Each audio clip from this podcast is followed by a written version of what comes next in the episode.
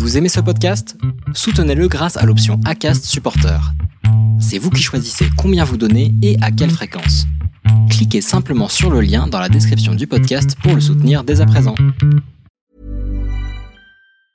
Normally, being a little extra might be a bit much, but not when it comes to healthcare. That's why United Healthcare's Health Protector Guard fixed indemnity insurance plans, underwritten by Golden Rule Insurance Company, supplement your primary plan so you manage out of pocket costs. Learn more at uh1.com.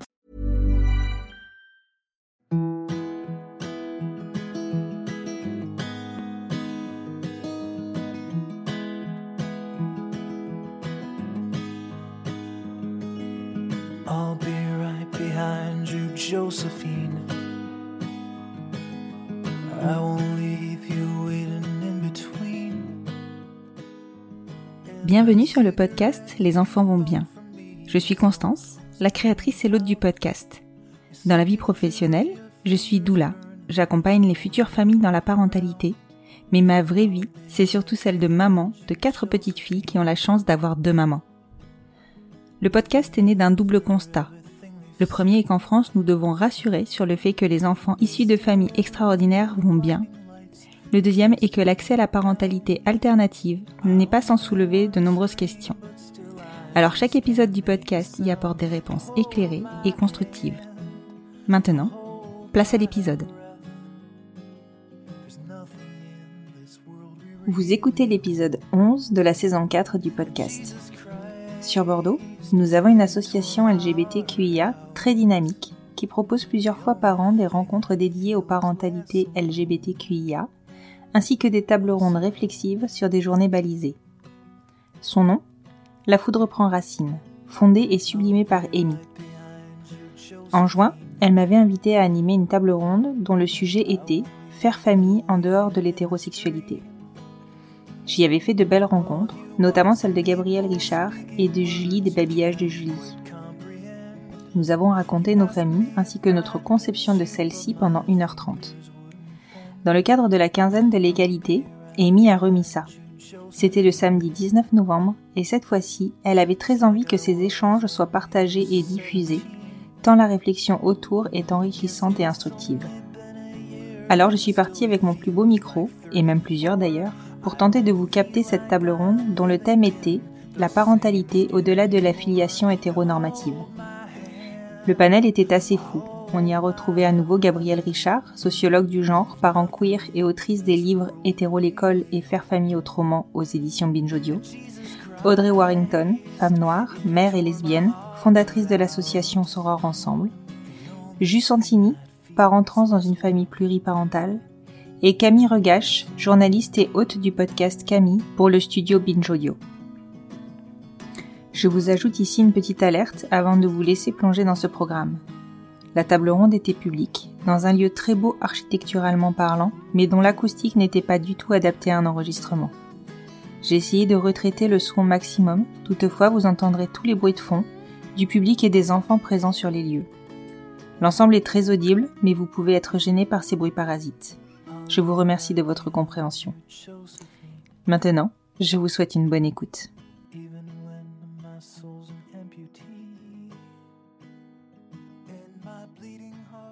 Bonjour à toutes et à tous, et on va être ensemble pendant deux heures pour cette table ronde qui est organisée par la Prend Racine. Donc merci beaucoup Amy qui a parlé juste avant pour présenter l'assaut. Euh, C'est organisé dans le cadre de la quinzaine de l'égalité. On a deux heures, on parle ensemble de ce que ça signifie faire famille. Alors, avoir une famille, c'est différent que de faire famille. On va pas dire qu'en général, devenir parent, c'est facile, hein, on est d'accord, mais on va dire que c'est plus facile pour certains, certaines que pour d'autres, au hasard, quand on est cisgenre hétéro, voilà. hein. Et comme vous en doutez, euh, des 6-7, s'il n'y en pas aujourd'hui sur ce plateau, voilà. là, c'est au courant. Euh, être queer, c'est bien souvent réfléchir à ce que ça signifie justement faire famille. Parce que un coming out, c'est pas toujours accepté par les familles, justement. Parce que des familles, on s'en construit euh, des nouvelles à notre image. Et aussi euh, parce que parfois l'envie de faire famille soi-même vient aussi au moment où ça vient de son nez. Et donc, à ce moment-là, il y a des questions essentielles qui arrivent, vraiment essentielles comme euh, est-ce que mon enfant sera une fille ou un garçon? On est plutôt sur quelque chose qui ressemble à euh, où est-ce que je vais trouver des gamètes euh, plutôt dans une banque de sperme, plutôt auprès d'un ami qui va être donneur, euh, avec quel nom mon enfant va m'appeler si on est deux mamans, si on est deux papas, si en fait je suis non-binaire et que aucun des termes bah, me convient, comment est-ce que je vais m'y prendre pour sécuriser la filiation de, juridique de ma famille? Donc voilà, sortir des sentiers battus, c'est être c'est être inventive, et c'est aussi se frotter à une société où la norme hétéro, elle est reine, et les parents des c'est du coup un sujet qui est euh, heureux, joyeux, sensible, et donc forcément, dans ce cadre-là, hyper politique. C'est le moment citation, les guillemets. Les queers ont l'habitude, que ce soit par obligation, par conviction, par créativité ou par dépit, de sortir des sentiers battus, de travailler à défricher d'autres possibles qui seraient pas centrés sur les normes de binarité de genre et d'hétérosexualité obligatoire. Voilà, donc défricher d'autres possibles, c'est le réjouissant programme de cet après-midi, en compagnie d'abord de l'autrice des livres que je viens de qui est juste à côté de moi, qui est Gabrielle Richard. Bonjour Gabrielle. Tu es sociologue de genre et ton dernier livre, Faire famille autrement, est paru il y a un petit jour. Et tu es à la fois donc, en tant qu'universitaire, et aussi en tant que parent de deux enfants que tu élèves avec ton ta partenaire non binaire. Donc voilà, on se pour changer de casquette euh, comme tu le souhaites au fur et à mesure de, de cette discussion. Donc, vous avez ajouté sur cette description de ta personne. Non, une très bonne description de ma personne. Le plaisir d'être ici cet après-midi et d'échanger sur ce sujet qui est important et qui, qui, euh, qui a de plus en plus de visibilité dans l'espace public et je pense qu'on peut s'en réjouir. Rien à ajouter. À côté de toi, il y a Audrey Wellington. Bonjour. Tu es une femme noire lesbienne, tu es mère de deux enfants, euh, que tu élèves avec ta propre mère, comme tu l'as expliqué, et tu es fondatrice de Soror Ensemble, c'est une asso de parents queer racisés. Oui, bonjour à toutes et tous, merci d'être là et merci euh, la poutre Prends Racine pour l'invitation. Et euh, donc oui, j'ai une association qui s'appelle Soror Ensemble, euh, qui est aussi très centralisée sur les, pas très, mais centralisée aussi sur les, questions de, de genre et euh, pour les personnes afrodescendantes. Euh, principalement parce que je trouvais qu'il y avait aussi un, un angle, euh, mais je- j'en parlerai un peu plus euh, lors de, de la discussion, mais euh, on n'était pas représentés, donc je trouvais que c'était important aussi de, de montrer qu'on existait aussi dans ce spectre-là. Et je blogue aussi, j'ai un blog qui s'appelle Day by Audrey, où effectivement je parle, euh, c'est un blog plus personnel où je parle de mes dynamiques et de ce que je vis en tant que femme noire, lesbienne euh, en France. Quoi. Je sens du coup, bonjour. Tu es parent trans d'un petit de 4 ans que tu élèves avec ton ex-compagne, une femme cis lesbienne dans un lieu collectif. Euh, salut tout le monde, euh, hyper cool d'être ici, merci d'être venu. Et euh, ouais, carrément, c'est un lieu collectif queer et on, on essaye de, de faire ensemble euh, une parentalité à plusieurs et une vie à plusieurs. Et c'est un lieu collectif queer à, à la campagne, ce qui ajoute un petit twist au truc. C'est vrai qu'il manquait beaucoup de campagne. Ça change beaucoup de choses. verra. Du coup, vous êtes trois parents là euh, avec euh, moi sur cette scène. Euh, avant de parler du fait que vous êtes parents, on va quand même dire que la première famille qu'on découvre dans la vie, c'est quand même celle qui nous entoure quand on est enfant, quand on est ado. Et on a beau être queer soi-même, quand on, on très souvent de familles qui sont euh, statistiquement assez hétéros. Est-ce que vous pouvez nous dire dans quelle famille vous, vous avez grandi? Qu'est-ce que vous avez eu comme modèle de famille euh, en grandissant? Audrey? Euh, bah, moi, j'ai grandi dans une famille classique, la famille nucléaire. Euh, un papa, une maman, et j'ai euh, un frère euh, et une sœur qui sont plus jeunes que moi. Donc, un format dit classique. Euh, mais c'est vrai que, euh, réflexion faite, je suis caribéenne. Donc, euh, forcément, j'arrive avec un, bagage culturel qui est assez différent euh, de, la norme aussi euh, culturelle, on va dire, française blanche. Ce qui fait que, euh, au fur et à mesure euh, j'ai grandi, j'ai aussi été en contact avec euh, les structures familiales euh, caribéennes et plus particulièrement guadeloupéennes, mais c'est à peu près les mêmes dynamiques qu'on soit en Guadeloupe, Martinique, euh, Réunion, où euh, effectivement euh, les familles sont souvent composées par euh, la maman.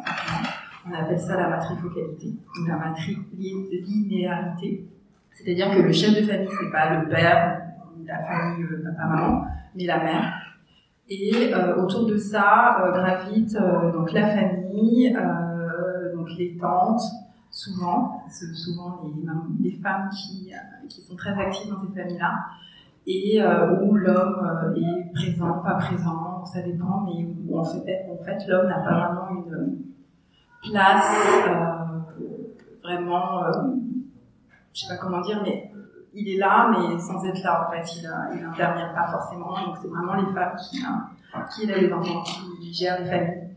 Et euh, donc, euh, ayant grandi dans ce format classique-là, parce que mes parents étaient mariés, je me suis rendu compte que, en regardant ma grand-mère, en regardant aussi mon arrière-grand-mère, je, me suis rendu compte que du côté de ma mère, on était euh, issus de familles euh, matrilinéaires, donc le chef de famille maman féminin. Et euh, au-delà de ça, euh, j'ai toujours, moi, euh, quand, j'ai commencé à réfléchir, j'ai toujours questionné ce, cette, famille nucléaire dans, dans le sens où, par exemple, mon père a été élevé par sa grand-mère aussi, donc encore une fois, on sort du schéma classique. Donc, quand il a eu question de d'avoir des enfants, c'est vrai qu'il euh, y a quand même une pression à rentrer dans cette famille un peu classique, euh, que même s'il y a cette matri-focalité ou matrilinéarité, euh, c'est pas ce qu'on souhaite aussi pour les jeunes femmes, en fait. Et bah, j'ai eu mon premier enfant donc avec un homme dans une union classique, on était ensemble.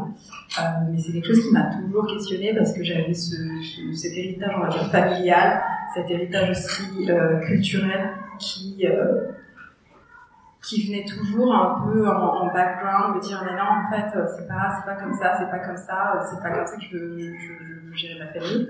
Ensuite l'identité, mon identité sexuelle est venue un peu euh, perturber la chose, mais ce que je veux dire c'est que euh, voilà je, viens d'une famille classique, mais euh, tous les questionnements que j'ai pu avoir en, en, périphérie ont fait que je suis euh, volontairement exclue de ce, schéma. Et j'ai eu un deuxième enfant, donc dix ans après, toujours avec un homme, mais dans l'esprit où je m'étais dit, euh, je ne veux pas vivre avec, je veux avoir un enfant. Pardon, excusez-moi.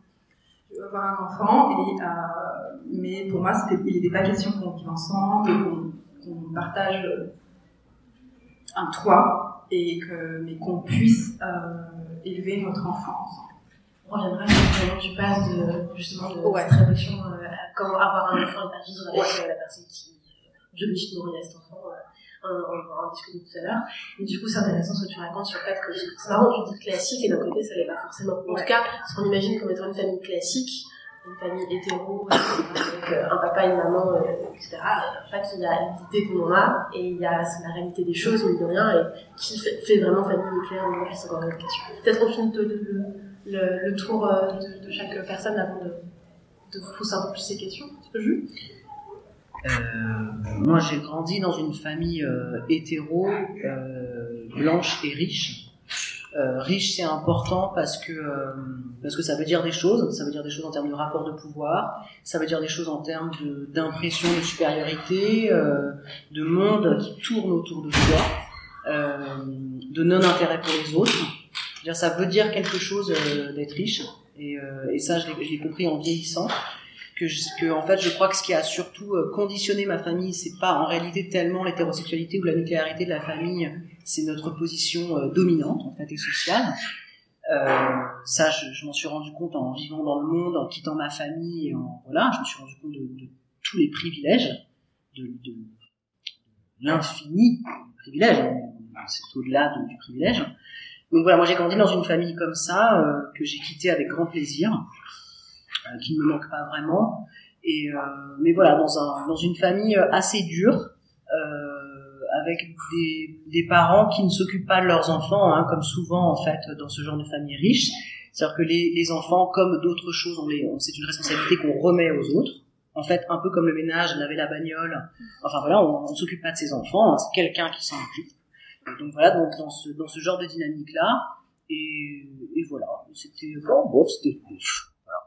C'est drôle parce que autant j'ai parlé avec beaucoup de parents queer, autant rarement on va poser des questions sur moi et ma, ma configuration familiale tout ça.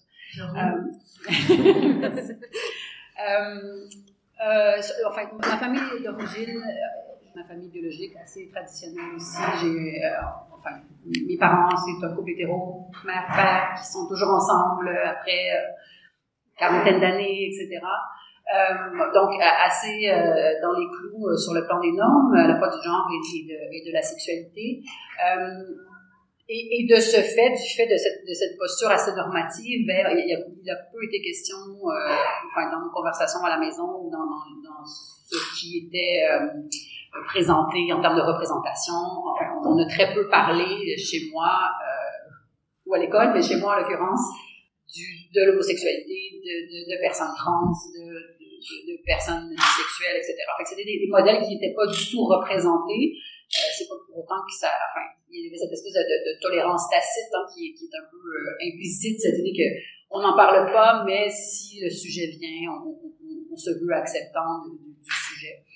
Euh, c'est intéressant de poser la question de la famille d'origine parce que sur le plan, enfin moi les parents queer avec qui j'ai eu la chance d'interagir m'ont beaucoup euh, parlé, enfin j'ai jamais questionné frontalement sur leur famille d'origine, mais c'est toujours un sujet qui est un peu venu par la bande dans la mesure où, beaucoup de parents queer vont, vont construire leur propre famille en réaction à certaines choses qui, selon eux, elles, n'ont pas fonctionné dans leur propre famille biologique et qui vont dire enfin, un peu à de ce que tu disais tout à l'heure, chez moi, il y, a, ça qui posait problème. Chez moi, par exemple, dans ma famille, on n'a pas parlé de ces thématiques-là. Donc, soit dans la manière dont on conçoit la famille, soit dans la manière dont on cherche à éduquer nos enfants, c'est pas nécessairement propre aux, parents queer. Je présume que tous les parents le font à certains égards, mais sur les dynamiques de genre et de sexualité, et notamment sur la dynamique des rapports de pouvoir, c'est quelque chose qui est particulièrement prévalent chez les parents queer, qui, qui ont, sont très réflexifs sur, généralement hein, sur leur posture, sur comment ils se situent dans les rapports de pouvoir, comment à certains égards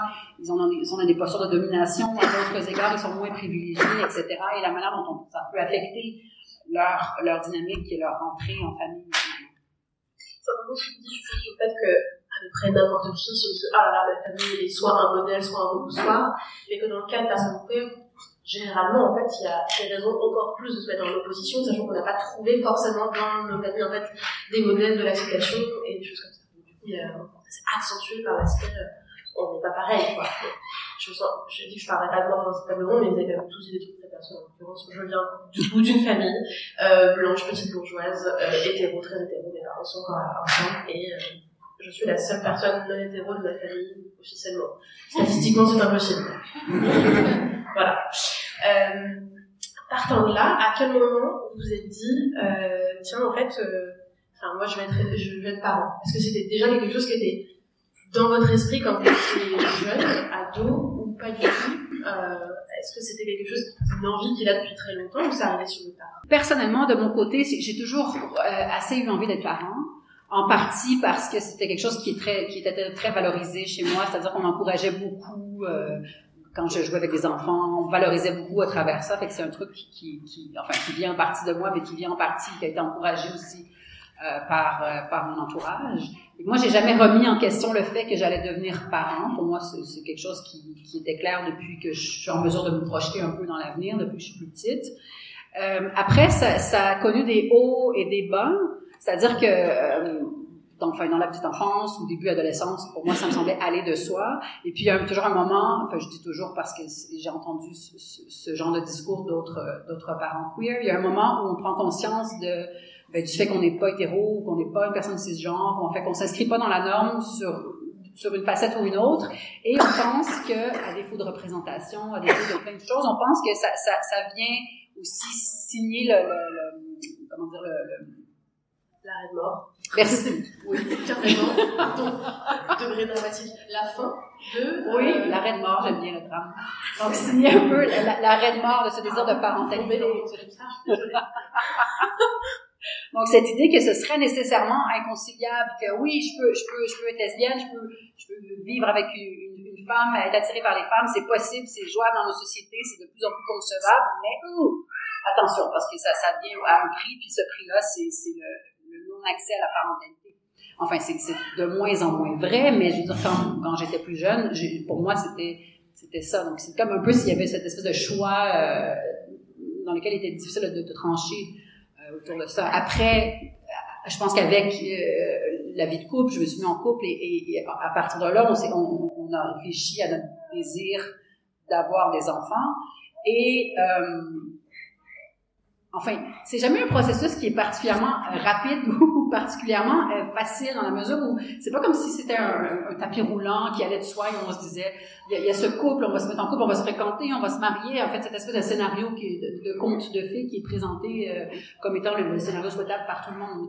C'était pas le cas euh, dans mon parcours. Et puis, on, a beaucoup, à- à- avec ma partenaire non binaire dont on a parlé tout à l'heure, euh, on s'est beaucoup questionné sur notre désir d'enfant parce qu'on se disait que le désir d'enfant, vu qu'on est les deux assignés filles, c'était comme s'il fallait qu'on vive une grossesse. C'était comme si, vu que notre corps sont en capacité, ou théoriquement du moins, biologiquement, sont en capacité de vivre une grossesse, si on veut devenir parent, c'est nécessairement par ce chemin-là qu'on devait l'être. Et ça, c'était un truc qui nous intéressait pas spécialement et, une idée avec laquelle on a dû rompre par la suite.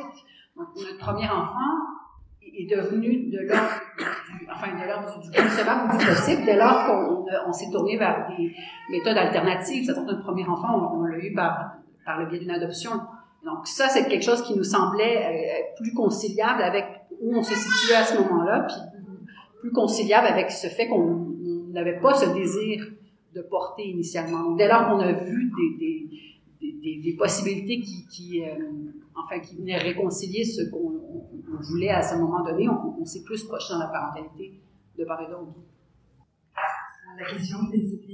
euh, La question c'était euh, à quel moment en fait euh, est-ce que l'envie d'être parent était là assez jeune ou pas Et du coup, pour rebondir à tout ce qu'a vient de soulever euh, Gabriel, est-ce que c'est rentré en conflit avec aussi le fait de se rendre compte que bah, euh, tu es en dehors de la norme quelque part, soit du point de vue du besoin, du point de vue de l'orientation sexuelle Est-ce que les deux en fait ont fait bon ménage, pas bon ménage Est-ce que qu'est-ce qui s'est passé à ce moment-là?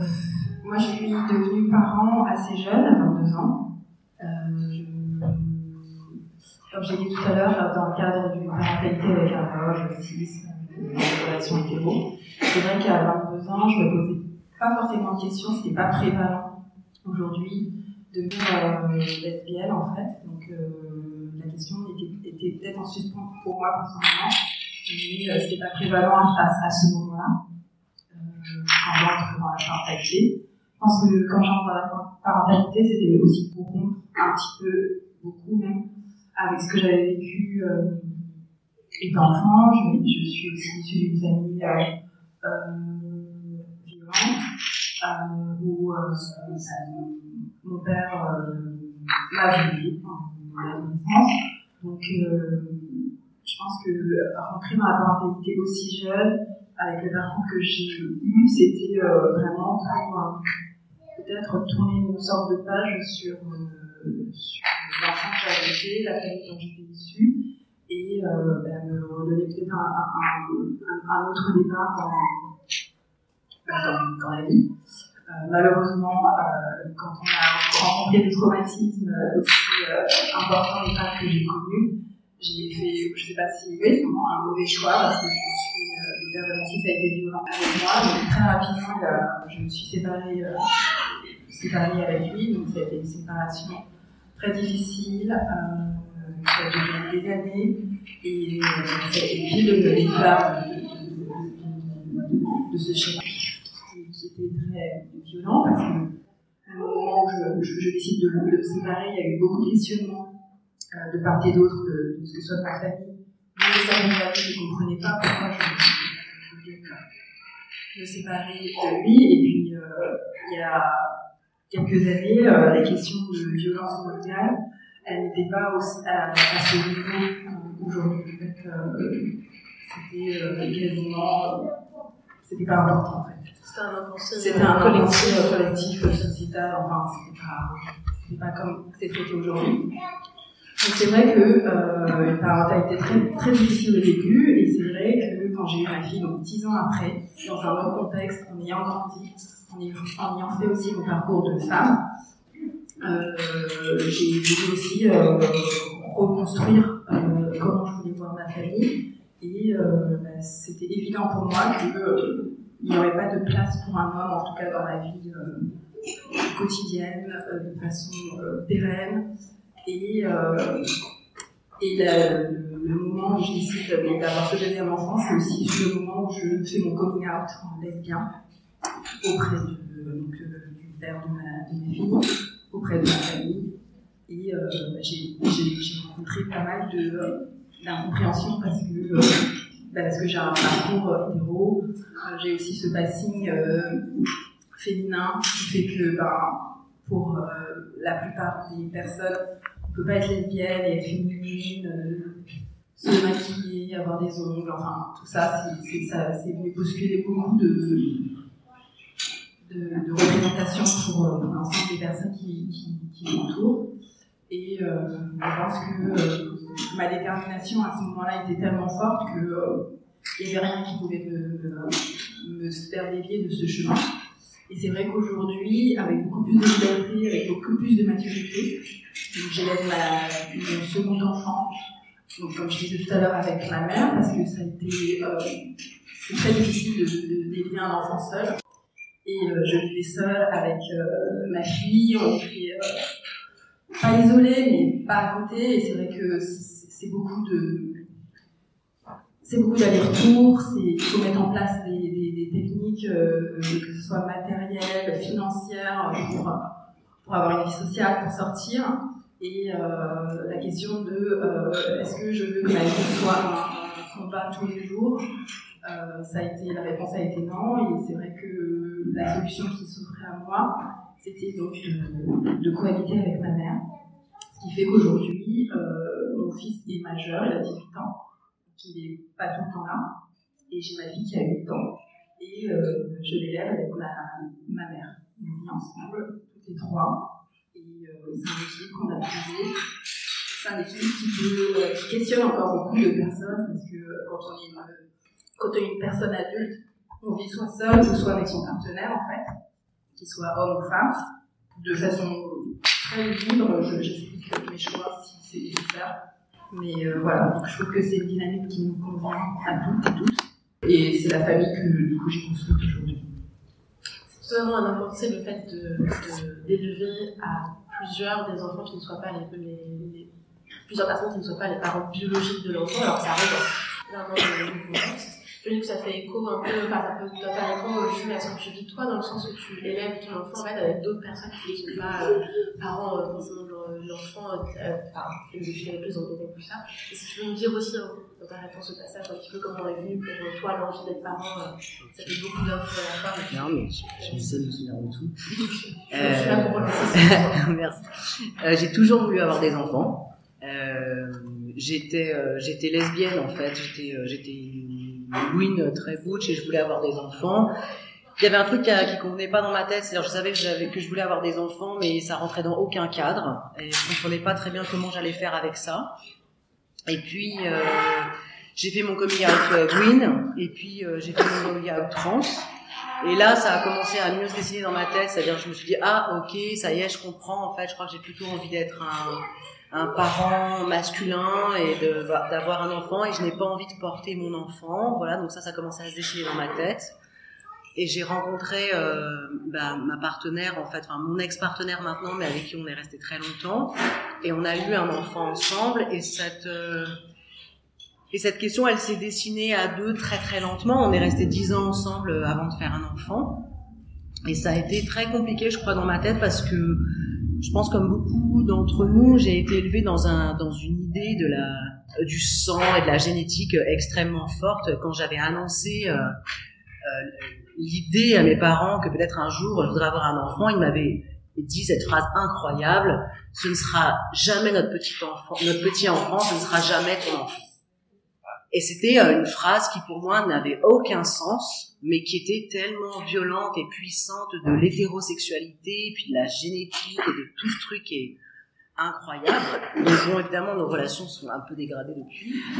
Euh, mais c'est pas très important, en fait. En tout cas, moi, ça m'a permis aussi de me positionner sur, OK, qu'est-ce que ça veut dire avoir un enfant? Et ce qui a pu aussi être très déroutant pour moi en tant que parent, euh, c'est-à-dire, est-ce que je suis vraiment le parent de mon enfant? Euh, Est-ce que vraiment c'est mon enfant? Et mais ça, on en avait, euh, on en avait parlé ensemble quand on s'était parlé un peu au téléphone. C'est un truc qui a été euh, merveilleux dans ma vie. Je pense que c'est un truc que mon enfant a guéri pour moi. Je suis ultra reconnaissant de ça Enfin, parce qu'il m'a, il m'a guéri en fait. Il m'a expliqué très très simplement en fait avec euh, notre rapport de parent-enfant, m'a j'étais son parent et qu'il n'y avait pas de question à ça en fait.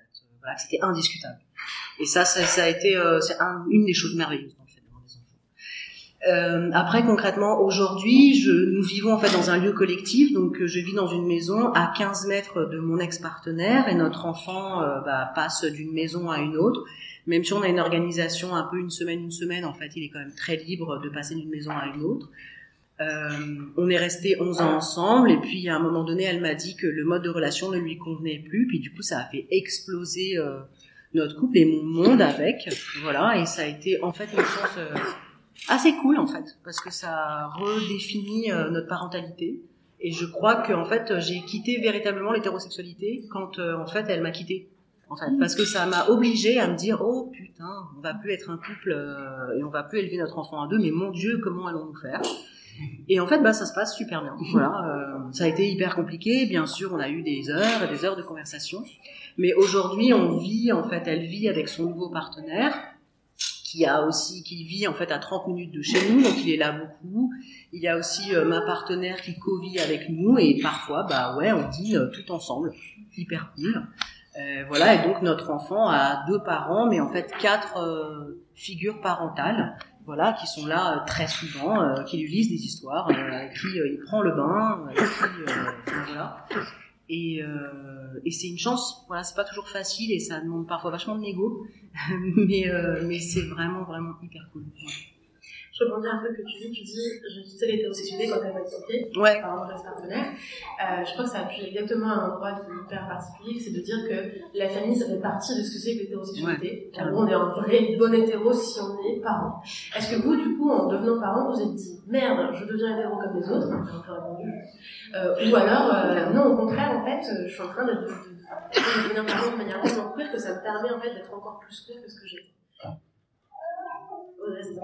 Ouais, euh, je pense qu'il y a quelque chose d'important que tu as dit tout à l'heure sur euh, le fait que quand tu as ça des parents, tu vivais avec tes parents.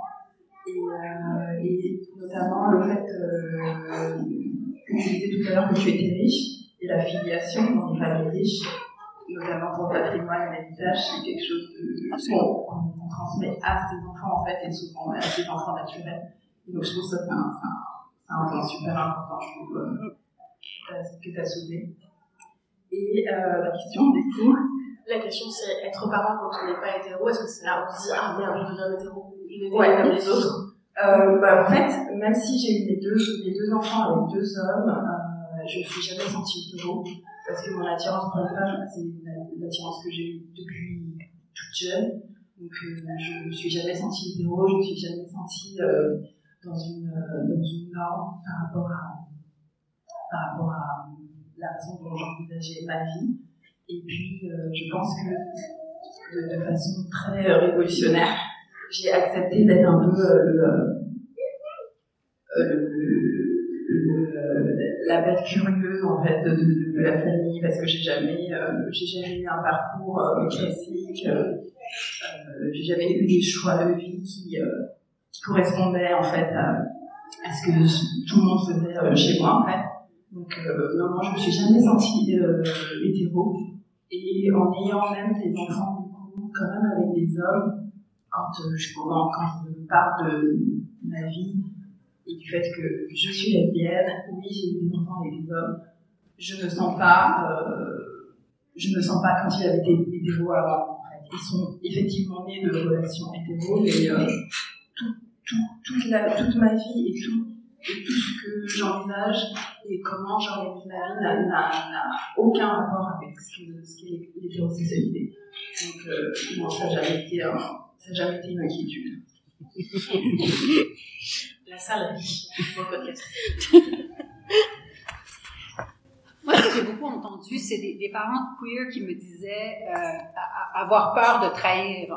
Cette idée que je, je deviens parent, mais à, à- quel prix ou en fait quelle trahison je, je, je, je, à quelle trahison je donne mieux par rapport au, au queer? Est-ce que je suis un bon queer? Est-ce que les, vrais queers ça rentre comme ça dans des dans des cases? Est-ce que les vrais enfin c'est des, des, des- des débats qu'on a depuis des années. Est-ce que les vrais queers ça se marie? Est-ce que les vrais queers ça a des enfants? Cette idée que c'est c'est quoi être enfin c'est du gatekeeping aussi cette idée de c'est quoi être un vrai queer? Ce serait nécessaire est-ce que ce serait nécessairement ne pas s'inscrire dans nos institutions? Ou est-ce que c'est et c'est plutôt ma posture est-ce que c'est plutôt s'y inscrire si on le souhaite mais aussi ruer dans les brancards au sein de ces institutions-là et, faire bouger les choses à la hauteur de ce qu'on peut, euh, faire cheminer. Fait que je pense que il y, a, ce sentiment de trahison que moi j'ai beaucoup entendu, qu'à certains égards j'ai vécu aussi en, tant que parent. Euh, et il y a cette espèce de paradoxe où évidemment devenir parent, ça, ça ne change pas notre orientation sexuelle notre identité de genre.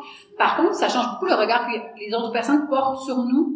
Donc, à certains égards, dans certaines dans certains moments de nos vies, on, a ce qui pourrait être du hétéropassing, c'est-à-dire que quand on va, par exemple, euh, à l'école chercher, porter les enfants, etc., ben, on est rarement deux parents, donc par défaut, euh, moi, il y, a, plein des parents à, l'école de mon enfant qui, qui conçoivent, qui me voient, puis qui pensent très probablement que je suis... Euh, que je suis une mère dans un couple hétéro, que mon enfant a un père et une mère, et, c'est pas le cas. Et, et, et enfin, je vois pas de contexte où je, je ferais nécessairement toujours mon communard à grande échelle non plus. j'aime ça parce qu'on dit parfois c'est pratique euh, de passer pour hétéro société au président, dire ah tiens, un peu de, un peu de, de répit ou est-ce que c'est hyper emmerdant de passer pour hétéro euh, dans ces contextes-là quand on est queer, je rebondis un peu sur ce que disait Audrey du coup juste avant, de dire euh, ça, ça ressemble à l'hétérosexualité vue de l'extérieur, de l'intérieur, pour moi ça ne l'a jamais été. Comment on gère ça mais je pense qu'il y a beaucoup de privilèges qui sont conférés à l'hétérosexualité. Donc, dans certains, à certains égards, on peut chercher à en bénéficier. Euh, de surcroît, si on est moins privilégié dans d'autres aspects de nos vies, on peut se dire, ben, ça, ça, ça vaut le coup de ne pas, euh, ne pas essayer de, de, de ben, de pas sortir du moule de façon euh, problématique dans, dans ce, cette espèce de d'autres sphères de notre vie.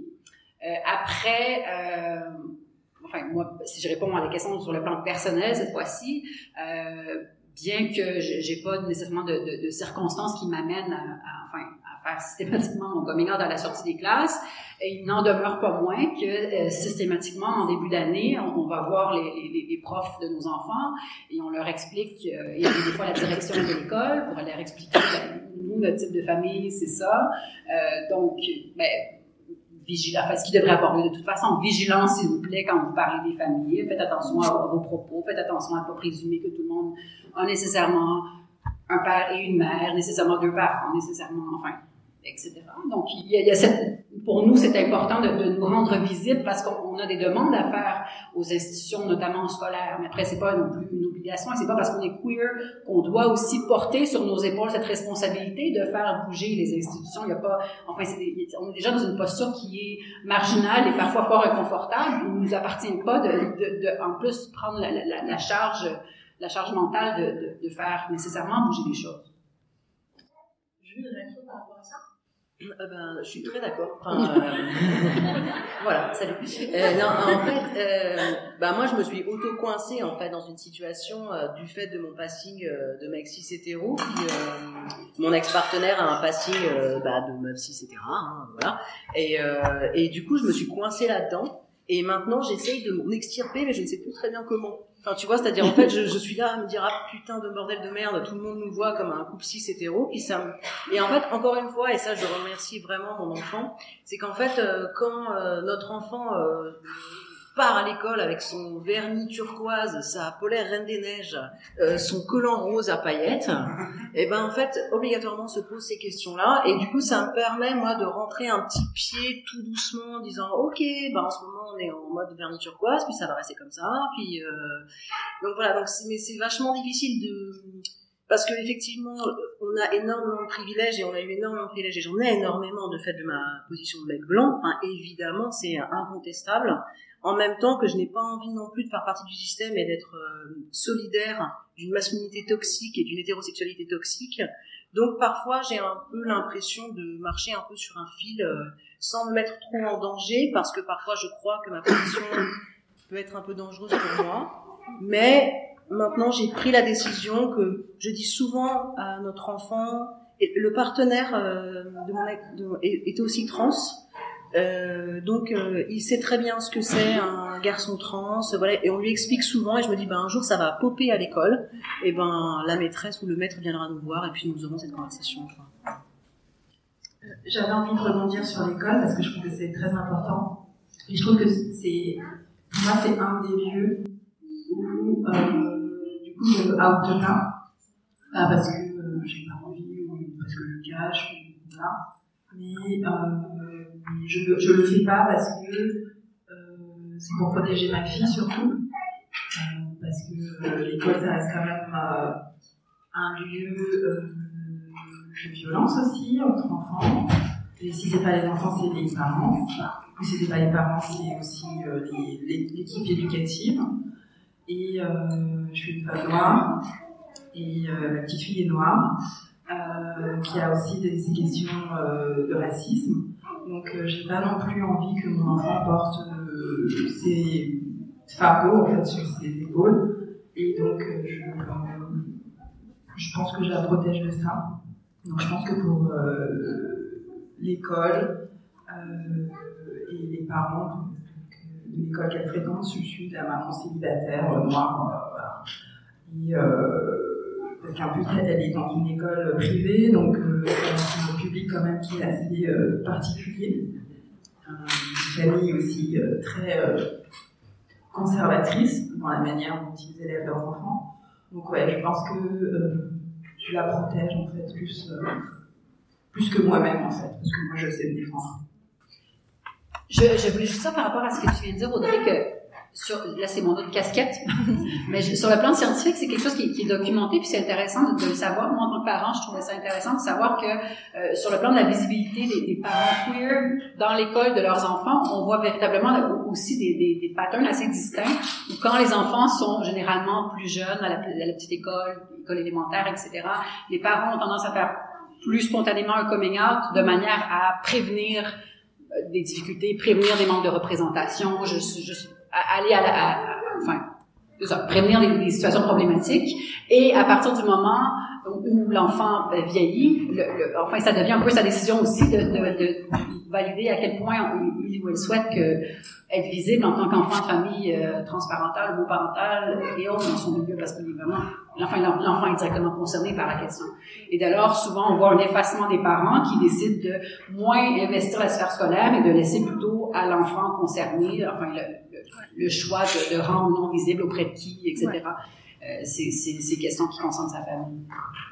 Cette protection-là dont vous parlez, elle est extrêmement logique quand on sait qu'on est dans une société qui est, tu as dit le mot Audrey, violente. Enfin, l'école est violente, la société est violente, la c'est différent. Euh, Est-ce que vous avez, par exemple, en tête des moments où, en fait, en tant que parent, on, on vous a fait comprendre, donc à l'école, que vous étiez, on va dire, avec le vocabulaire des gens polis, un cas atypique, ou des situations comme ça, ou autre périphrase pour dire vous n'êtes pas comme on avait prévu, entre guillemets. Si oui, dans quelle situation ça vous est venu et comment vous avez géré ça? Euh, bah, je vais rappeler, euh, en tant que femme noire, c'est quasiment presque tous les jours en fait. Donc euh, la question se pose euh, quasiment pas pour moi. Parce que j'aurais un, trop, trop d'exemples. J'aurais trop d'exemples. Euh, après, euh, je pense qu'il y a, pour ce qui me concerne, il y a aussi des fois une surperformation, je pense. Euh, Je surperforme, je performe. Euh, parce que c'est jamais agréable d'être pointé du doigt. C'est jamais agréable aussi d'être considéré comme une personne exceptionnelle par ses choix de vie, par sa, par sa sexualité, par ses modes de vie en fait. Donc, euh, donc soit je pense qu'il y a, il y a le moment où on performe on, on veut être parfait, parfaite, ou soit, comme tu disais, euh, Gabriel, on, se retire en fait, parce que on- je pense qu'on est fatigué euh, des charges, euh, on est fatigué aussi des attaques qu'on peut avoir, et puis euh, ça demanderait tellement d'énergie en fait d'avoir à répondre constamment à toutes les attaques qu'on peut, euh, avoir, que ce soit sur euh, le plan professionnel, que ce soit sur le plan sociétal, sur le plan économique. Donc euh, je pense qu'il y a cette fatigue qui peut, arriver très vite. Et je pense qu'il y a, on, à développer des, techniques de, de, préservation en fait, et qui fait que pas être là tout le temps. Et je pense que euh, le monde associatif ou même le monde militant, je trouve que ça peut être euh, du coup des relais. Ça peut être aussi des, endroits où on peut trouver donc, euh, des écoutes, des adeptes. Et je pense que c'est des endroits où on, aussi on peut se reposer en fait.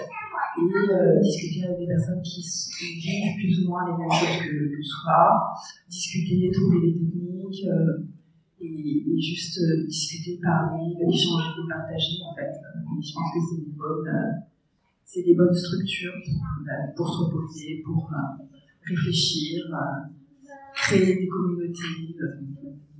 je pense que c'est important en fait.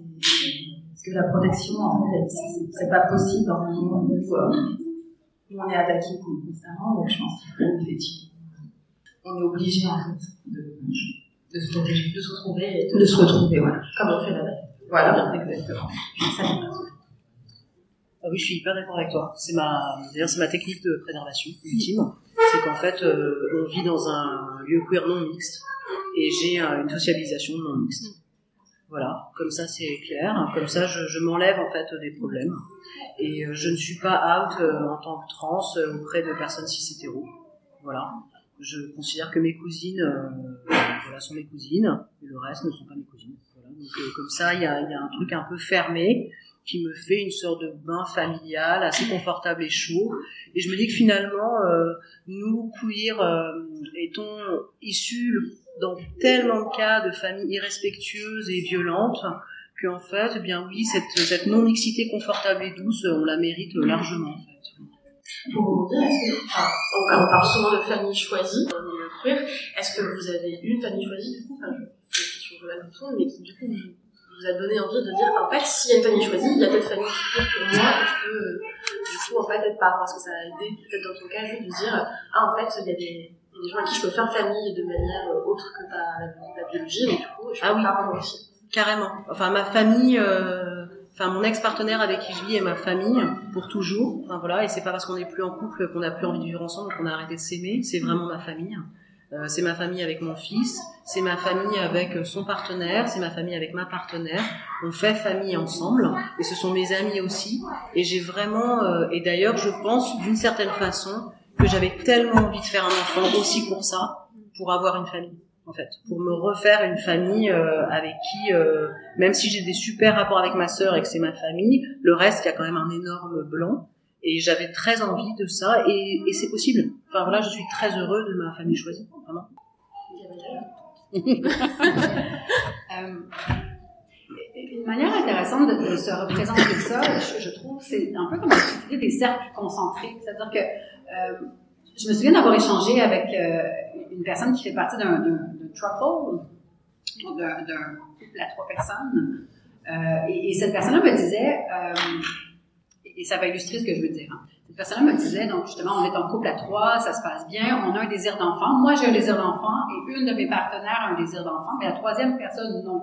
Comment on gère ça? Donc, en entretien, on a, abordé la thématique et euh, il se trouve que, les deux partenaires ont décidé d'avoir un enfant et que tout le monde a déménagé dans un, sur un plus grand terrain, euh, plus éloigné pour en mesure de, se, payer euh, les coûts associés à la propriété. Et euh, donc justement cette idée que justement il y, a, effectivement dans ce contexte-là une cellule familiale qui est plus petite, qui est donc ici deux parents et un enfant. Il y a, si on, on prend un pas de recul, il y a une un autre type de cellule familiale qui prend en considération ben, l'autre partenaire et puis euh, enfin le- le- la personne qui a donné son sperme pour concevoir cet enfant-là et, son, sa nouvelle partenaire. Et il y a des, des cercles encore plus grands qui peuvent ou non inclure, par exemple, les grands-parents euh, de, de, de part et d'autre, par exemple les, les, parents de cette troisième partenaire qui n'était pas impliquée dans le désir d'enfant se considèrent quand même grands-parents de l'enfant concerné. Donc c'est- vraiment intéressant de voir à quel point on, est vraiment à des années-lumière de, de cette représentation de la famille nucléaire qui laisse entendre que ben, nécessairement parce que euh, il y a ces liens biologiques, nécessairement il devrait avoir ces liens sociaux et ces liens sociaux devraient être forts et être maintenus à travers à travers la durée. Ce qui est super chouette, enfin ce qu'on qu'on gagne, je pense à gagner à garder en tête de cette notion de famille choisie, c'est aussi son caractère fluctuant potentiellement. Cette idée qu'il y a des gens avec qui tu peux faire famille et qui t'apportent, à qui vous apportez quelque chose à un moment donné de la vie, et puis ben, on, on, on chemine, on, on n'est plus au même endroit, et cette famille-là peut se mouvoir et incorporer d'autres personnes et laisser d'autres personnes de côté. Donc cette idée de voir la famille comme, comme quelque chose qui, qui est potentiellement fluide et qui bouge, il y a quelque chose de vraiment enfin, magnifique et de, très, de très queer, il me semble, j'avais envie de rebondir sur le fait que tu parles de la famille nucléaire. Et en fait, la famille nucléaire, en fait, si, si ça a été un modèle qui a été imposé à tous et toutes, c'est surtout euh, toujours euh, par rapport au capital, en fait. C'est-à-dire, euh, euh il y a une famille, euh, il y a un père, une mère, le père est le, patriarche. tout ce qui va découler économiquement patrimonialement parlant, va rester dans la famille et va être transmis le plus souvent aux garçons, bien entendu. Et, donc, et, ce que je veux dire, c'est que la famille nucléaire, c'est l'exemple type de la fermeture. En fait, il n'y a aucune ouverture sur, sur l'extérieur, il n'y a aucune ouverture sur un autre mode de, de, de pensée, de faire famille, de, transmission aussi, parce que tout, tout reste à l'intérieur. Et, euh, et, quand on éclate, du coup, quand on questionne ce, ce, modèle, on se rend compte que euh, c'est juste parce que euh, on ne veut pas admettre qu'il y a d'autres modes de pensée, en fait, il y a d'autres modes de vie qui, sont possibles. Et, dire cela aux gens, c'est comme si on avait l'impression que euh, demain, personne ne voudrait plus faire d'enfant, mais ça n'a rien à voir en fait. Je veux dire, le désir d'enfant, c'est pas lié à une, identité sexuelle, c'est non plus lié à un genre. Et euh, de, garder ce sacro-saint euh, nucléaire pour, enfermer les gens, pour leur, faire croire qu'il n'y a pas modèle, alors que si, en fait, quand on regarde, ça dépend aussi effectivement où on évolue, mais quand on regarde bien, il y, a, très peu de. on voit qu'il y, a différents modes d'élever des enfants, d'avoir des enfants, et ça n'a rien à voir avec euh, son identité ou son genre ça enferme et surtout en fait ça oblige à lire des situations de fait qui existent dans la société aujourd'hui comme étant des, situations par, par défaut ou malheureuses. C'est-à-dire qu'aujourd'hui des familles nucléaires où des personnes se marient, restent ensemble jusqu'à leur mort et euh, ont des enfants que dans le cadre de leur couple, euh, pouvez-vous en nommer? Bon voilà, euh, ça existe quand même très très peu gens qui divorcent, qui est recomposé partout, sauf qu'en fait, ce cadre-là de l'hétérosexualité, de la famille hétérosexuelle, veut dire que c'est un drame s'il y a séparation, il y a euh, une absence de figure paternelle, euh, si jamais il n'y a pas de père qui dans l'histoire et que la mère est, célibataire. Alors en fait, des mères célibataires, il y en a une quantité complètement dingue en France aujourd'hui. Donc au-delà de, de, de, ce que tu dis, je me permets du coup de rebondir, c'est plutôt une remarque, une question. Euh, c'est de dire qu'on n'arrive pas à, penser des situations de fait qui, sont, qui existent aujourd'hui au-delà des familles queer comme étant des situations tout à fait euh, vivables ou politiquement euh, importantes à, prendre en charge. Parce qu'on a une société, vous l'avez dit, je me redis, qui est basée sur les enfants sont nés par deux parents et qu'on alors a de multiples manières autres de faire famille au-delà de, de juste être queer. Ouais comme tu, tu viens de dire, Audrey. Et, euh, et Gabriel, tu vas ben, oui, parce que je pense, je pense que tu, tu, mets là le doigt sur un truc qui est très important. C'est-à-dire que quand, quand je, je, parle à des gens de, de familles queer, on va souvent me dire, oui, mais attends, euh, j'ai des familles euh, cisgenres hétéros aussi, il y a des familles recomposées, il y a des femmes, enfin, c'est des configurations qu'on trouve ailleurs. Il s'agit pas de dire que c'est pas le cas, mais il s'agit de dire, comme tu l'as indiqué, que, que ce qui est souvent perçu comme un échec, par des familles cis hétéros, c'est ce qu'on a construit en tant que famille queer comme étant nos fiertés. C'est ça. C'est pas nos modèles par défaut, c'est pas l'échec de, de, nos familles biologiques euh, construites qui ne fonctionnent pas, puis le mariage est rompu, puis il y a des ruptures, puis il y a des nouveaux partenaires qu'il faut inclure, puis ça, tu sais, cette difficulté-là faire appel à un donneur, par exemple. C'est ça. ce qui est un échec de base en couple hétéro, qui est en fait la base potentiellement d'un couple queer, et ça peut se la personne, etc. Je te donne la parole. Eh bien, absolument. Mais c'est cette idée un petit peu que, que étant donné l'absence de modèle, étant donné que par défaut du fait de qui on est, de, de, de, de nos de, de, des couples conformes et de nos attirances et de nos identités, on, on, on, ne marche pas dans les, dans les pas de, de, ces modèles familiaux plus, plus traditionnels, plus normatifs, mais par défaut, ça, ça nous ouvre enfin un, un certain horizon pour, pour penser de manière un peu décomplexée la famille. Il ne s'agit pas de dire tout est facile, tout n'est pas facile, puis on, en a parlé, puis on, va en parler aussi. Mais il s'agit un peu de dire que euh, on est un peu, enfin, on se trouve un peu dans l'angle mort. On, on va pas considérer, euh, les, les familles queer, moi, à qui j'ai parlé, ce que je trouve magnifique chez elles, c'est cette idée que on est sur des configurations qui sont souvent arrimées très, très étroitement avec les, les désirs des gens, avec les ressources disponibles à un moment donné, avec le- leur, leur désir d'implication. Donc, il peut y avoir un, deux, trois, quatre parents, mais on, on est sur des, des, des, gens qui sont souvent en train de, de, de, de verbaliser au mieux, moi, je suis en capacité de donner ça, toi, qu'est-ce que tu veux, qu'est-ce que tu peux donner à ce moment-ci de ta vie en termes de temps, en termes de ressources, en termes d'autres choses? Et donc, on est sur ces modèles-là qui sont vécus et établis comme des succès et non qui résultent de l'échec de quelque chose. Je peut-être que je dois y hocher de la tête. euh, Non, non, mais je suis d'accord avec toi, en fait, qu'ils sont vécus, en fait, qu'ils sont négociés. En fait, il n'y a rien qui est par défaut, justement. C'est-à-dire que euh, ça, c'est toujours, euh, c'est une perpétuelle négociation. Ça- C'est parfois très très difficile, parfois c'est très compliqué, parfois je me dis oh là là mais quel gros bordel, mais c'est pas grave en fait, on renégocie puis on se repose à table et on rediscute et effectivement on essaye d'être, et ça c'est super important pour nous, d'être au plus près des désirs de chacune. Dire vraiment, ok, en ce moment, est-ce que tu es fatigué? Est-ce que tu as du temps pour l'enfant? Est-ce que tu es ok là pour donner le bain? T'en peux plus du bain et faire la bouffe? Bah ok, bah quelqu'un d'autre va prendre le relais, puis tu reviendras euh, quand tu auras envie. Enfin, ce truc-là, c'est super important. Et mais je crois que nous-mêmes, ça nous demande, et ça a été un énorme défi pour moi, moi-même, d'abandonner mes constructions euh, hétéronormées et nucléaires. Et Dieu sait que ça a été un long chemin, quoi. Je vais rebondir parce que euh, je trouve que c'est super intéressant dans la mesure où euh, ces dernières années, il y a eu pas mal de euh, podcasts, livres et, ou essais concernant la vie hétérosexuelle quand on est une femme euh, cis hétéro. Et c'est vrai qu'aujourd'hui, moi, je, suis un peu fatiguée de, ces, discours-là parce que parce que ils sont effectivement questionnés et c'est c'est questionnable de, de, remettre en question l'hétéro. Mais je trouve que c'est des questionnements qui sont tellement quand on est queer, ils sont, on est tellement plus avancé en fait. J'ai tellement de retard.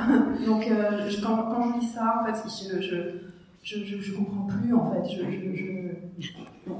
Qu'est-ce que vous voulez Vous sortez, on sort de l'électorosexualité ou, ou pas? Parce que, euh, parce qu'en fait, tant que vous vivrez dans ces, dans ces dynamiques-là, vous aurez toujours ce problème de il n'a pas sorti la, la poubelle, il n'a pas fait la vaisselle, il change pas, euh, il n'emmène pas les enfants à l'école. Ça restera comme ça, en fait. Tant que vous resterez dans ce modèle-là, vous serez dans ces dynamiques-là et ça ne changera pas. Donc, on sort de l'intersexualité ou pas? Et je pense que nous, en étant, quand on regarde un peu et qu'on est sorti de ces dynamiques, moi, ça me fait rire aujourd'hui parce que. So what? On fait quoi aujourd'hui?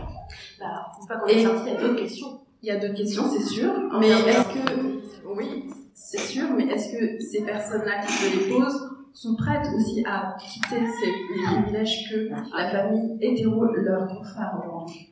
C'est plutôt ça la question. Elle est matérielle, elle est économique, elle est sociale. Et quand on est queer, on, est obligé de se poser ces questions, on est de fait exclu de la société. Donc s'exclure de la société, c'est quand même très dur. Et je pense pas que, avec tous les questionnements qui sont là, pour moi, si elles sont encore dans cette dynamique, ces personnes concernées, je veux dire, c'est parce qu'elles elles savent très bien le prix d'exclusion. Ouais, moi, je suis juste contente qu'on a enregistré cette dernière. Mais pour, pour poursuivre sur, sur cette idée de, de- de- enfin, ce, luxe de se poser la question de déconstruire l'hétérosexualité et tout ça, euh, et, et ce partage des, tables, des tâches qui se veut euh, aussi, enfin, aussi équitable que possible, l'idée de dire on s'arrive au mieux à ce que chaque personne est en mesure de donner à un moment, à un moment précis de la journée ou de, la vie. hein. Euh, je, je pense que on- on- si on, se, on, on- pense à un exemple précis, hein, qui est l'exemple de la grossesse, par exemple. Et souvent, par exemple, dans les couples cisgenres hétéros, on va se dire, ben, par défaut, c'est sûr que la grossesse, c'est la femme qui vit la grossesse parce que les corps, parce que, voilà. Et donc, la femme vivrait la grossesse, et nécessairement, si c'est la femme qui vit la grossesse, ben, c'est la femme qui va euh, allaiter si l'allaitement est souhaité. Donc, c'est la femme qui allaite. Et donc, si c'est la femme qui allaite, nécessairement, ça va faire que l'homme ou le père se trouve en périphérie, va, euh, enfin, va porter un verre d'eau, va changer la couche peut-être, mais euh, aura un rôle périphérique. Et si c'est la mère qui allait et qui se réveille euh, jour et nuit pour allaiter aux 2-3 heures, ben nécessairement, ben, le, congé parental euh, sera plus long pour la mère que pour le père. Donc nécessairement, ce sera la carrière de, de la mère qui sera hypothéquée davantage. Et donc on voit à quel point ça constitue un tapis roulant. Et, et, et l'intérêt, moi, ce qui m'a énormément intéressé, notamment, c'est de parler des familles queer qui n'avaient pas conçu ça comme une fatalité, de se dire que ben, parce qu'il euh, y a une personne qui est en capacité de porter un enfant, nécessairement cette personne voudrait porter un enfant. Dans certains cas, oui. Dans d'autres cas, non. Et donc, dans le, dans par exemple, si on, fait référence à des, des, couples, notamment des couples euh, de, de, femmes qui ont recours à la ROPA, donc c'est cette méthode où on va préserver, euh, prélever les ovocytes chez une personne pour euh, que l'autre personne puisse porter un enfant, si tout, si tout, se passe bien. Il y a vraiment cette réflexion de comment partager au mieux mm. les tâches incluant les tâches liées à la conception de l'enfant. Donc, il y a cette idée de, moi, je, je, je me, enfin, je, je, stimule ma production de, enfin, je ne sais trop pas biologiste, mais je stimule ma production pour préparer mes ovocytes. Il y a cette idée de prélèvement des ovocytes. Ensuite, par exemple, une autre, un autre exemple connexe, c'est cette idée de la lactation induite. Cette idée que la, la charge, qui est une charge, la charge de l'allaitement d'un enfant, n'incombe pas par défaut à la personne qui a porté l'enfant. C'est-à-dire que c'est un cas de figure potentiel, mais il y a d'autres personnes qui peuvent, si l'allaitement est souhaité, générer euh, une lactation. Et dès lors, à partir de ce moment où on prend conscience de ces modalités différentes, on, on justement, on se questionne sur est-ce que c'est nécessairement une fatalité que, que le, le, couple, euh, enfin, soit pèse davantage sur la femme que sur l'homme, etc., etc. Donc ces oppressions-là, elles sont tout de suite remises en, remise en question, questionner. Peut-être ce que vous dites toutes les deux par rapport à les vont pas assez loin si je résume euh, sur la, sur la question, sur privilège, etc.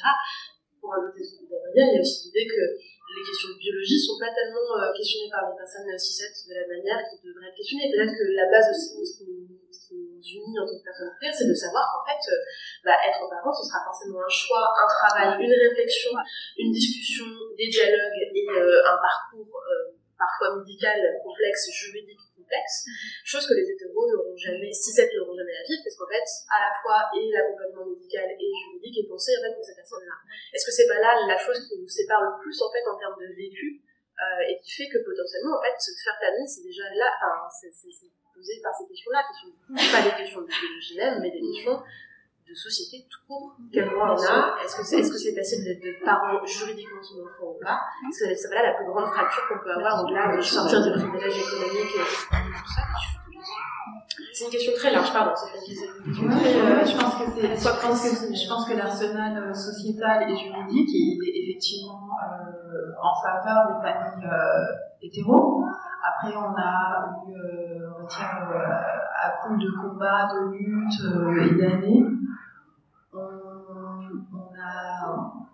des personnes qui ont, acquis certains droits, même si euh, les personnes trans restent quand même euh, exclues de certaines euh, problématiques liées à la mentalité, ce qui, reste un gros morceau, je pense, parce que l'égalité, n'est pas là, en fait.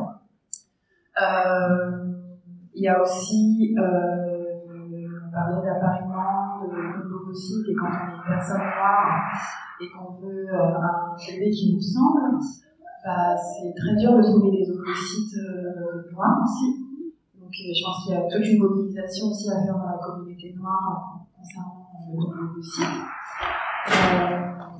et puis au-delà de ça, il y a aussi l'adoption parce qu'il y a aussi l'adoption aussi qui doit aussi avoir un, dialogue sur, sur être parent, c'est pas forcément être parent d'un enfant euh, issu.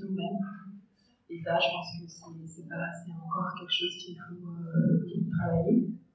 Et puis, je rajouterais dans mon cas personnel, quand on est famille monoparentale ou solo-parentale, c'est vrai que ça, ça reste aussi un, une sorte de, zone grise parce que, euh, parce que les, les familles monoparentales, ça concerne quand même beaucoup de personnes. On peut être aussi monoparental et euh, queer. Euh, et, euh, et c'est vrai que c'est moi, c'est pour ça que euh, j'ai voulu euh, atténuer mes difficultés sociales en étant une, femme maman solo, parce que ça rajoute aussi des, difficultés euh, éducationnelles quand on doit éduquer un enfant tout seul, quoi, tout seul. Donc, euh, voilà, l'arsenal social et euh, économique n'est pas fait pour les personnes qui sont en marche, tout simplement.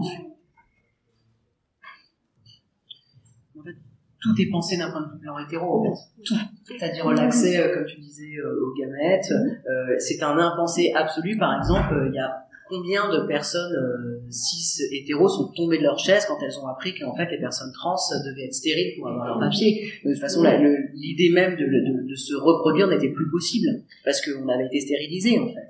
Jusqu'en 2016. Exactement. Enfin, en Enfin, je veux dire, 2016, c'est- il y a pas enfin, si ça va, tu vois, c'était hier, quoi. Et ça, par exemple, c'est un impensé absolu, c'est-à-dire que les gens sont là, ah bon, mais c'est incroyable. Bah ouais, c'est incroyable, effectivement.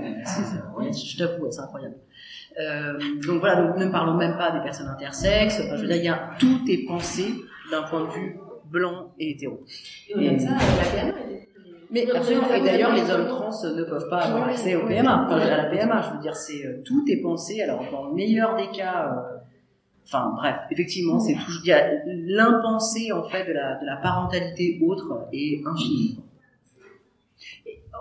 Absolument. Puis au- au-delà de ça aussi, il y a cette idée que nécessairement tout le monde souhaiterait euh, avoir une, soit, soit avoir une filiation biologique, soit avoir les apparences d'une filiation biologique. Ouais. Et tu parlais d'appariement tout à l'heure, et c'est- dans certains cas quelque chose qui est souhaité. Mais, mais par exemple, encore une fois, je, je m'en remets à mon expérience personnelle, quand on, on a eu le deuxième enfant que j'ai porté, on a été en clinique de PMA, et euh, parmi les démarches, il s'agissait, euh, enfin la, la, la médecin qui nous accompagnait a demandé à mon partenaire ses mensurations. Combien vous mesurez, combien vous pesez, ah, vos cheveux sont telle couleur, et je me disais, mais pourquoi? Parce que, pourquoi? Parce qu'on cherchait à faire un appariement entre mon partenaire, oui, pour que l'enfant ressemble, pourquoi? Pour, enfin, je me dis, dans, dans tous les cas, personne ne va penser que cet enfant-là est issu de nous deux sur le plan biologique. Alors, à qui on raconte cette fiction euh, médicale et cette fiction sociale?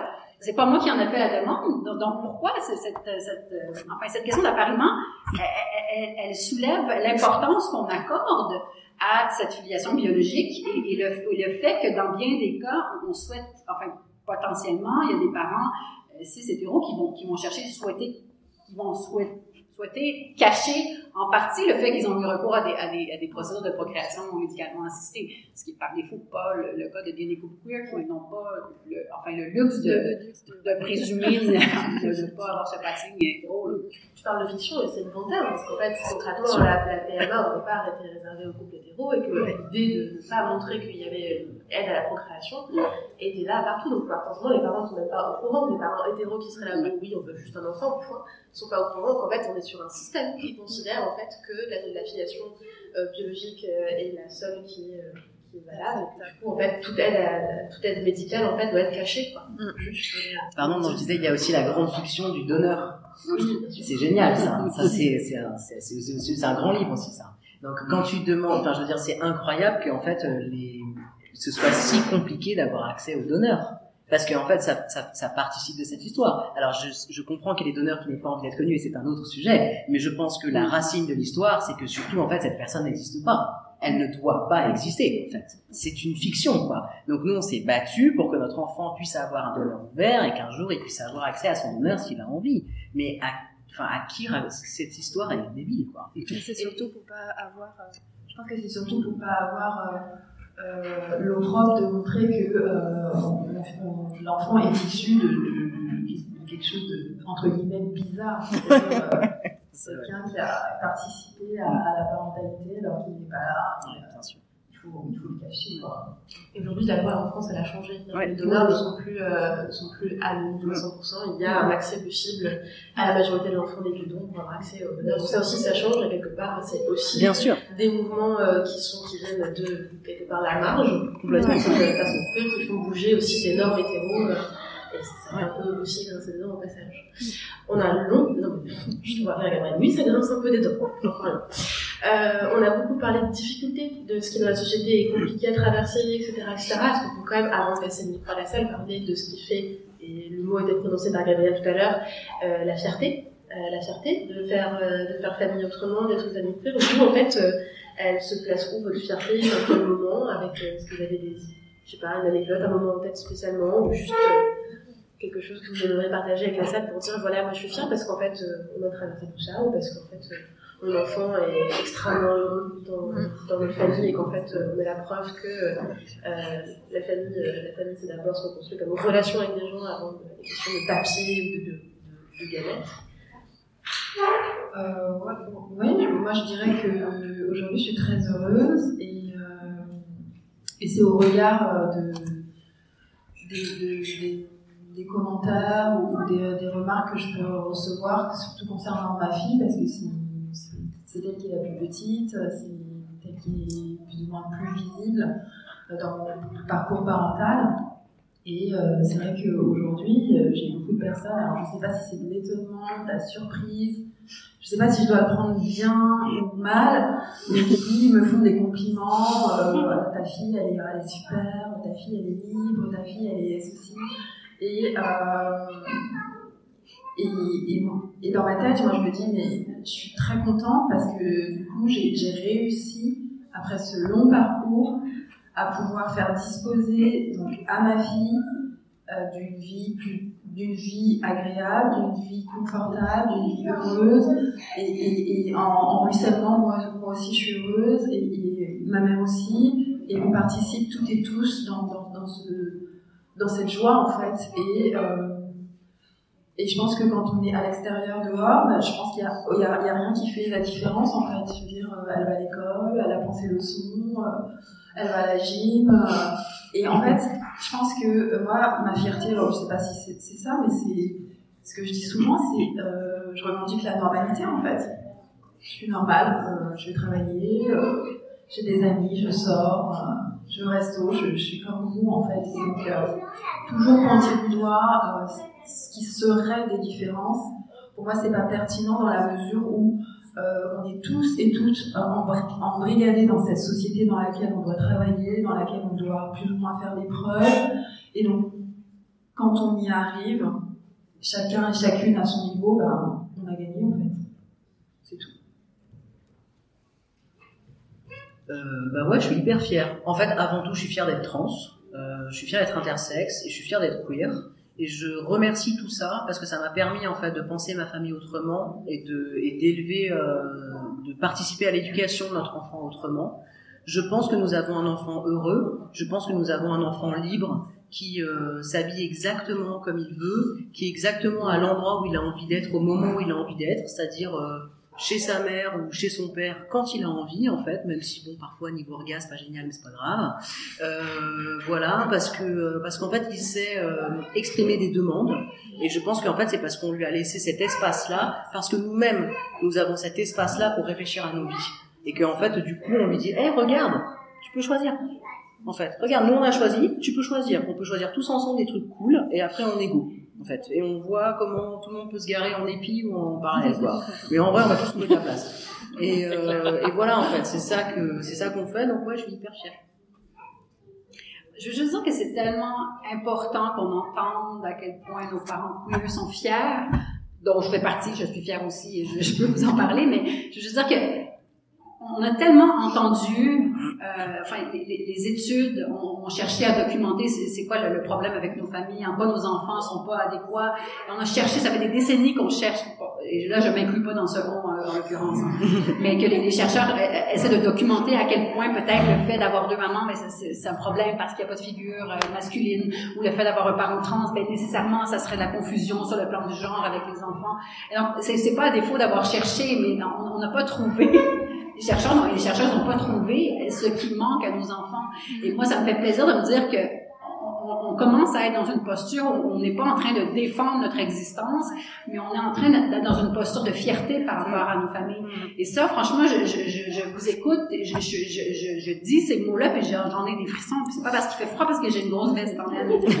Donc, je pense que c'est des choses qui font, qui font plaisir à entendre. Oui, on, on, on, sort des sentiers battus d'une manière ou d'une autre, des fois beaucoup, des fois un peu, euh, à la fois dans la, dans la manière dont on conçoit nos familles, dont on arrive à cette parentalité-là, mais aussi, puis il y en a été question dans vos dernières interventions, je pense que aussi, à certains égards, dans la manière dont on éduque nos enfants. Et en tant que parent, moi aussi, c'est dans, dans, quand je vois mon aîné qui a presque 13 ans et, et la manière dont elle a un regard critique sur, euh, je veux dire, des questions de rapport de pouvoir à 13 ans, je, ne peux qu'imaginer de quoi j'avais l'air à 13 ans avec, euh, avec mes petites peluches et autres. Je veux dire, à, des années-lumière de là où j'en étais et j'ai avec admiration que je vois ça euh, aller de l'avant. Et je pense que je suis assez convaincue que c'est pas étranger au fait qu'elle a été élevée dans une configuration familiale et avec des valeurs familiales qui sont qui sont les nôtres. Je pense que je pense que d'une certaine manière, tout en tout, il reste des enfants parce que c'est important qu'il reste des enfants, mais ils ont une euh, lecture de la société et une certaine maturité en fait qui fait que euh, qu'est-ce euh, peu importe ce qu'ils choisiront pour eux par la suite, ils auront une, ouverture en fait euh, sur le monde qui, qui, leur donne de l'avance. Pour moi, c'est indéniable.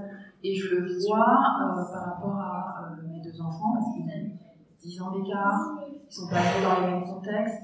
Et quand je vois mon fils qui a 18 ans, qui est un garçon avec tous les problématiques d'être un homme, et ma fille, je vois que l'espace que j'avais, que je n'ai pas eu avec lui, et l'espace que j'ai avec elle, c'est complètement, mais c'est à des années-lumière. Non seulement ils n'ont pas le même père, non seulement ils ont 10 ans d'écart, mais je, vois qu'elle, euh, par rapport à lui, elle a de l'avance en fait sur, sur la société, sur, euh, sur la famille, sur, euh, sur comment être libre comment se positionner dans la vie qui fait que pour moi, ouais, c'est vraiment, du coup, c'est un privilège, je trouve. Enfin, c'est de l'or parce que je pense qu'ils pourront se faufiler un peu partout et, et, en fait, euh, pour, euh, pour nous, pour, pour, pour, leurs proches, pour leurs amis par la suite, parce que c'est vraiment une ouverture et une lecture assez différente de, de comment euh, envisager la vie. 10 secondes de pause euh, émotion franchement. Voilà. Euh, on va peut-être passer le micro dans la salle si vous avez des questions. Moi, je n'ai pas hein, c'est mais je pense que c'est important que la salle pose aussi des questions. Allez-y, vraiment, n'hésitez pas, on a du temps, profitons. Euh, merci, ouais, c'était super d'entendre euh, tout ça, vraiment d'être ensemble, hein, même dans le public, euh, on sait qu'on est entre nous, j'ai envie de dire, et c'est vraiment impressionnant. Merci à tout le monde pour ça. Et moi, je voulais un peu réagir à ce qui a été dit sur la biologie, l'apparemment, parce que, donc voilà, moi, on a fait un enfant avec une repas avec ma compagne, et il s'est passé un, truc qu'on n'entendait pas du tout, mais plusieurs fois, où des gens nous regardent et disent Ah, bah oui, il a les yeux bleus, c'est normal, vous avez toutes les deux les yeux bleus. Ou alors, euh, une amie de ma compagne qui dit Ah oui, il te ressemble vachement à elle. Et elle se tourne vers moi, elle me dit par contre, toi, je te connais moins bien, donc j'arrive pas forcément à retrouver les traits chez toi. Et donc, en fait, une médecin aussi, même, qui nous a dit ça, qui nous a regardé tous les deux, ils oublient, enfin, on n'a pas compris à chaque fois quand ça s'est produit, ils ont oublié que ça n'est pas possible que cet enfant soit lié biologiquement à nous deux. Et ils oublient, en fait. Et même ma mère, ouais, qui m'a dit, ah bah oui, te ressembles. Ah non, c'est pas ça. et donc, euh, c'est assez fou, je sais pas ce qui se passe dans ces moments-là où c'est tellement évident pour eux qu'un enfant est biologiquement issu de ses deux parents, que même quand ils sont face à une situation où, très très évidente, ça ne peut pas être le cas, ils oublient. Oui, c'est ça. Parce que l'hétérosexualité est tellement forte. A remarqué le nombre de personnes hétéros qui parlent d'un couple de Gwyn en disant il. C'est génial. Faites attention, vous verrez. C'est extraordinaire. En fait, ils disent ouais, non, mais euh, d'autres ils sont, alors qu'ils savent pertinemment que ce sont lesbiennes, mais l'hétérosexualité est trop fort. Le elle au pluriel, ça marche pas. Et puis il y a toujours ce, besoin euh, de toujours se rapprocher de quelque chose qu'on connaît. Et en fait, quand on est étranger à une situation, c'est tellement euh, perturbant que le seul moyen euh, de, se sentir confortable, c'est de se rapprocher de quelque chose qu'on connaît. Et ce qu'on connaît, bah, c'est euh, les enfants ressemblent à leurs parents ou à, leur, à leurs à leur père. C'est pas possible d'être dans une autre configuration. Par rapport à ça, effectivement, euh, de voir les choses au prisme de la normalité, selon nous, ça se donne à voir dans d'autres situations qui sont assez cocasses, mais par ailleurs aussi problématiques auprès des parents queer. Notamment, j'ai en tête, en, écoutant, euh, un couple, enfin, j'avais interviewé euh, deux partenaires séparément, donc un couple de lesbiennes, une lesbienne, du couple était butch, l'expression euh, l'expression de genre, et donc c'est des termes qu'elle utilisait elle-même, et c'est elle qui a porté l'enfant. Et donc, on est face à un de figure où on a un couple de femmes, la femme qui est perçue comme étant plus féminine n'est pas enceinte, la femme qui est perçue comme étant plus masculine est enceinte. Et euh, les, espèces de quiproquos euh, que ces femmes-là se, se, sont prises, notamment dans leurs interactions avec le personnel médical, où systématiquement, même jusqu'à la fin de la grossesse, le médecin qui faisait leur suivi, donc qui les connaissait par ailleurs, s'adressait systématiquement à la future mère féminine. Celle qui n'était pas enceinte, comment se passe votre grossesse, etc. Jusqu'à la fin de la grossesse, leur faisait des situations absolument aberrantes où l'autre était enceinte de 8-9 mois avec un énorme ventre, mais par défaut, parce que ce, qu'on lit comme étant une grossesse, on voit ça comme étant intrinsèquement féminin, et on voit ça lié à une expression de genre féminine, donc nécessairement, le fait qu'on se tourne vers l'autre partenaire, ça dit beaucoup de la manière dont on conçoit une, grossesse par une personne non féminine comme étant illisible, inintelligible.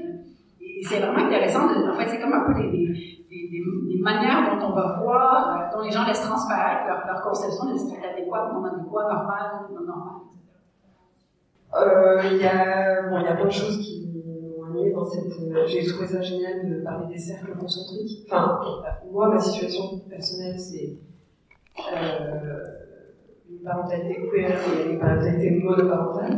Euh, j'ai décidé de faire mon enfant toute seule, j'ai demandé un donneur faire de manière non médicalisée. Un accord de confiance. c'est aussi un geste d'amour dans une amitié. Euh, voilà, parce qu'il y a quand même beaucoup cette question de l'amour, euh, de la sexualité sous-entendue et du couple. Euh, et ça, c'est une aporie de la discussion que j'ai, enfin, comme je suis concernée personnellement, je, je, vois bien qu'il y a ce, quand même, on reste, enfin, on reste toujours, cette idée, déjà moi j'ai eu la remarque que euh, il faut deux parents. Moi j'ai rien contre les gays, hein. les deux parents. Hein. tu vois, euh, ça peut être un homme et une femme, mais il faut qu'ils soient deux. Euh, ça c'est quand même le gros truc, et c'est deux parents parce qu'il faut qu'il y ait ce lien d'amour. Moi, euh, il y a de l'amour dans mon amitié avec mon donneur, qui est pas du tout présent dans la vie de mon enfant, effectivement, et on verra plus tard quand elle, a raison, du coup, j'ai juste passé, je pense que c'est ça qui me fait chier, c'est que j'ai passé, j'arrive pas à penser à ce moment, j'ai passé ce stade où ma fille m'a demandé, et elle a deux ans, donc je sais pas si vous voyez ce que ça veut dire un enfant de deux ans, elle m'a demandé comme on teste les mots, quoi, euh, euh, par exemple, il y a quelqu'un qui arrive, elle fait, hé papa, papa, et toi t'es là, bon, ok, bon, je vais me préparer, il va falloir que je parle, mais bon, enfin, euh, je, suis en train de passer ce moment-là avec mon enfant de dire papa, papa. Euh, du coup, euh, on a eu cette conversation, mais une conversation encore une avec un enfant de deux ans, où elle, du coup, elle, ce qu'elle m'a renvoyé, c'est, elle a un peu râlé quand je lui dis bon écoute, vas devoir parler, je te dis, voilà, papa, papa, c'est comme ça, il y a moi, et puis il y a d'autres personnes dans ta vie. Et en fait, euh, c'est ça la question que j'ai posée. Euh, il y a deux personnes dans la vie de mon enfant, euh, notamment une femme qui est une amie très proche, qui était là quand euh, dans des, enfin, je vis en collectif. Euh, on vit pas tous ensemble, on s'organise ensemble dans un village. Et euh, je fais partie de cercles féministes qui, donc j'ai, annoncé le fait que je voulais avoir un enfant seul euh, d'abord à cette à des personnes, c'est une expérience collective proche Pour moi, c'est très important. Euh, donc pas du tout dans le cadre de couple, pas du tout dans le cadre de relations amoureuses, c'était un enfant, je sais pas comment dire, différent. Euh, et, euh, et du coup, voilà, moi, la question que je me pose, et euh, que j'aimerais que vous posiez avec moi, et si vous avez des exemples, ce serait génial, c'est la question des, du rôle de ces autres personnes qui ne sont pas des partenaires, qui ne sont pas des partenaires des parents. Enfin, euh, qu'est-ce que, quel, statut, quel nom trouver, quel. Euh, parce que oui, quand je dis à ma fille, t'as pas de papa, mais il y a euh, et que je vois bien qu'elle fait souvent le lapsus de dire maman. Euh, et du coup, je dis, elle a dit non. Enfin bref, quel mot on a pour désigner ces personnes Parce qu'en fait, on a un peu besoin de mots. Et j'ai pas envie de dire, euh, cette autre personne qui s'occupe de toi, euh, c'est ton papa ou c'est ton autre maman. Enfin, comme ça, je veux dire, je trouve qu'il y a un... C'est bah, bref, je trouve qu'il y a un truc qui nous manque dans ces inventions, quoi. Euh, on a des, inventés, euh, qu'est-ce qu'on... Voilà. Merci beaucoup pour ton témoignage et pour euh, cette question qui est hyper importante et. Qui me répond Merci pour la question et euh, je trouve ça intéressant parce que ça, fait un peu écho à, un à, à, bagage culturel, euh, que ce soit dans euh, la culture caribéenne ou même africaine, euh, c'est très courant euh, que les enfants, euh, même si ça prévient de leur papa ou leur maman, mais euh, il y, a beaucoup de, de de famille où euh, l'enfant est confié à d'autres personnes et, forcément, et pas forcément les personnes de, comme nous. Euh, par exemple, on a aussi beaucoup de, de tata euh, pour des personnes qui ne sont pas forcément la tante de l'enfant, mais euh, c'est parce que tu es plus grande, tu peux être la tata d'une personne, parce que un plus âgé, euh, tu être la tata de la personne parce que tu, tu, tu, la euh, tu es sa cousine. Donc je pense que euh, dans notre culture, euh, y a, y a on dit souvent que euh, pour élever un enfant, euh, il faut un village. Donc en fait, on élève très rarement on élève des enfants seuls. En fait. Il la grand-mère qui intervient, la tante, la cousine pas forcément avec un lien familial, mais euh, il y a un rapprochement, il y a, euh, on se sent plus concerné par euh, l'éducation. L'enfant est à tout en fait. Et, c'est assez commun en fait dans, nos cultures, que ce soit caribéenne ou africaine, que, que l'enfant même soit confié de façon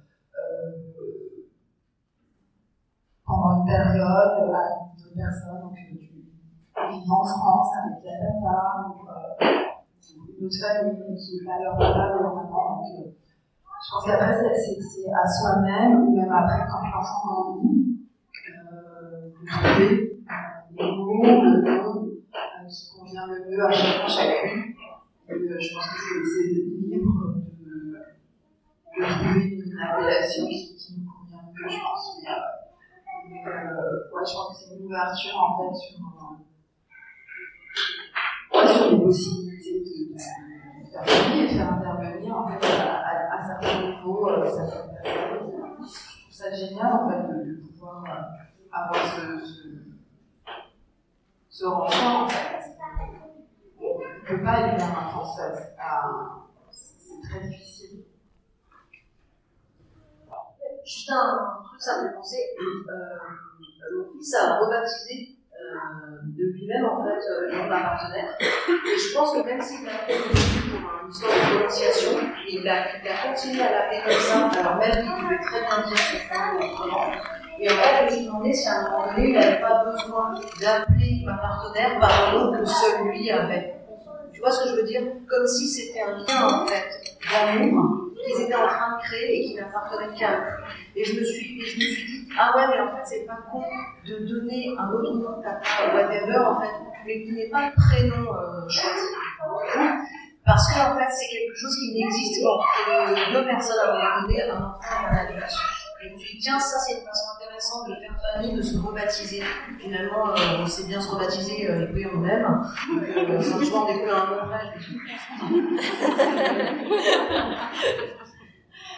Merci pour ta question. Euh, c'est quelque chose que j'ai beaucoup entendu, c'est-à-dire qu'il y, a beaucoup de, de, dans les préoccupations des, des parents queer, que ce soit avant d'avoir un enfant euh, ou, au début. Euh, il y, a beaucoup cette question de comment nommer les gens, comment nommer les, personnes impliquées.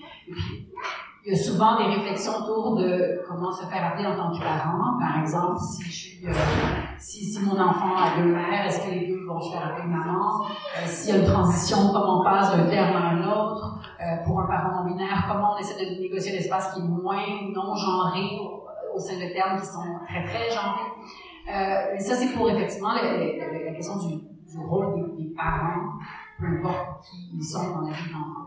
Euh, ce que j'ai beaucoup entendu par rapport à d'autres adultes significatifs qui ne sont pas les parents et qui ont une relation privilégiée avec l'enfant, euh, c'est beaucoup de ce que tu as nommé, c'est-à-dire que euh, souvent, même si on théorise énormément de choses en tant qu'adulte, on peut contrôler les choses, mais il y a souvent l'enfant qui va venir avec un terme, et, et, ça c'est souvent généré par, des fois par une difficulté de prononcer un, nom qui est plus compliqué, puis on va avoir un, petit surnom qui reste dans, dans qui reste et qui perdure, qui est utilisé pour nommer une personne.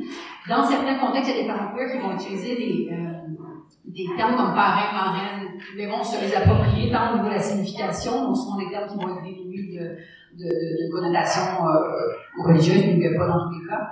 Euh, souvent des termes qui vont être euh, ou regenrés, donc une parraine, deux parrains. Donc, c'est un peu cette idée de, avec ce terme-là, enfin, c'est un, ce sont des termes qu'on a dans la langue française qui signifient un peu quelque chose, qui existe déjà et dont on peut s'emparer pour en faire autre chose. On peut dire, ben, moi, euh, dans, la vie de mon enfant, il y a trois parrains, pas de marraine, enfin, les configurations sont, vraiment éclatées.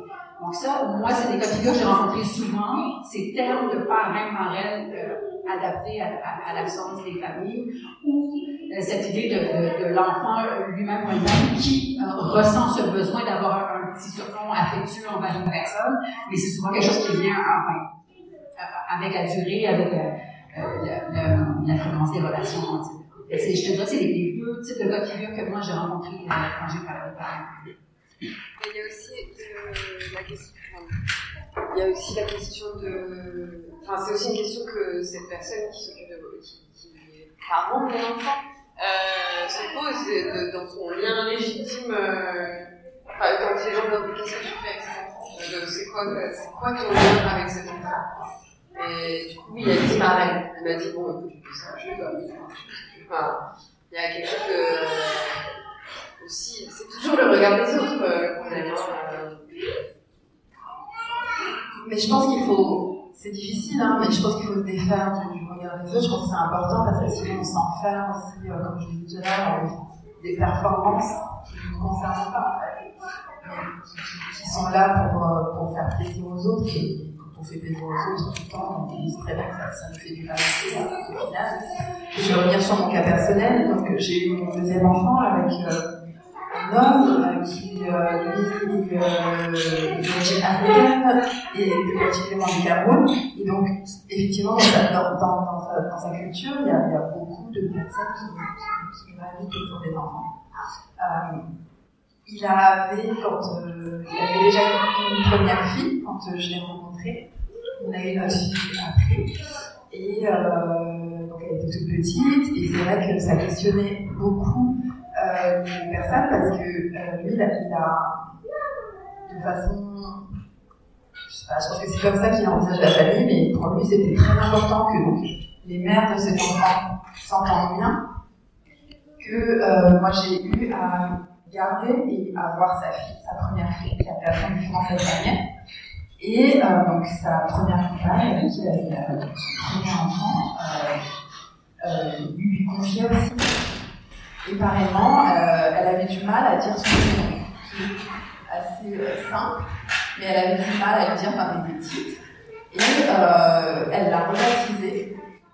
Et depuis euh, qu'elle a 8 ans aujourd'hui, ma fille, et, euh, bah, pour tout le monde, euh, cette personne s'appelle comme ma fille l'appelle depuis qu'elle est petite. Donc je pense qu'il y a aussi cette réappropriation d'enfants parce que c'est important aussi pour l'enfant s'il se situe aussi dans son lien affectif avec la personne. Et, je pense que ça construit ça prend du temps en fait. C'est pas, pas immédiat, c'est pas forcément évident dans l'enfant de l'évidence même parce que ça vient bousculer plein de choses, aussi bien pour l'enfant que pour les, personnes qui sont impliquées dans je sais pas si on peut parler d'éducation, mais en tout cas qui interviennent en fait dans la vie de l'enfant. Donc euh, c'est des chemins, c'est des, négociations, c'est voir ce qui, ce qui convient le, mieux. Et, euh, et entre-temps, euh, le père Messi a eu d'autres enfants.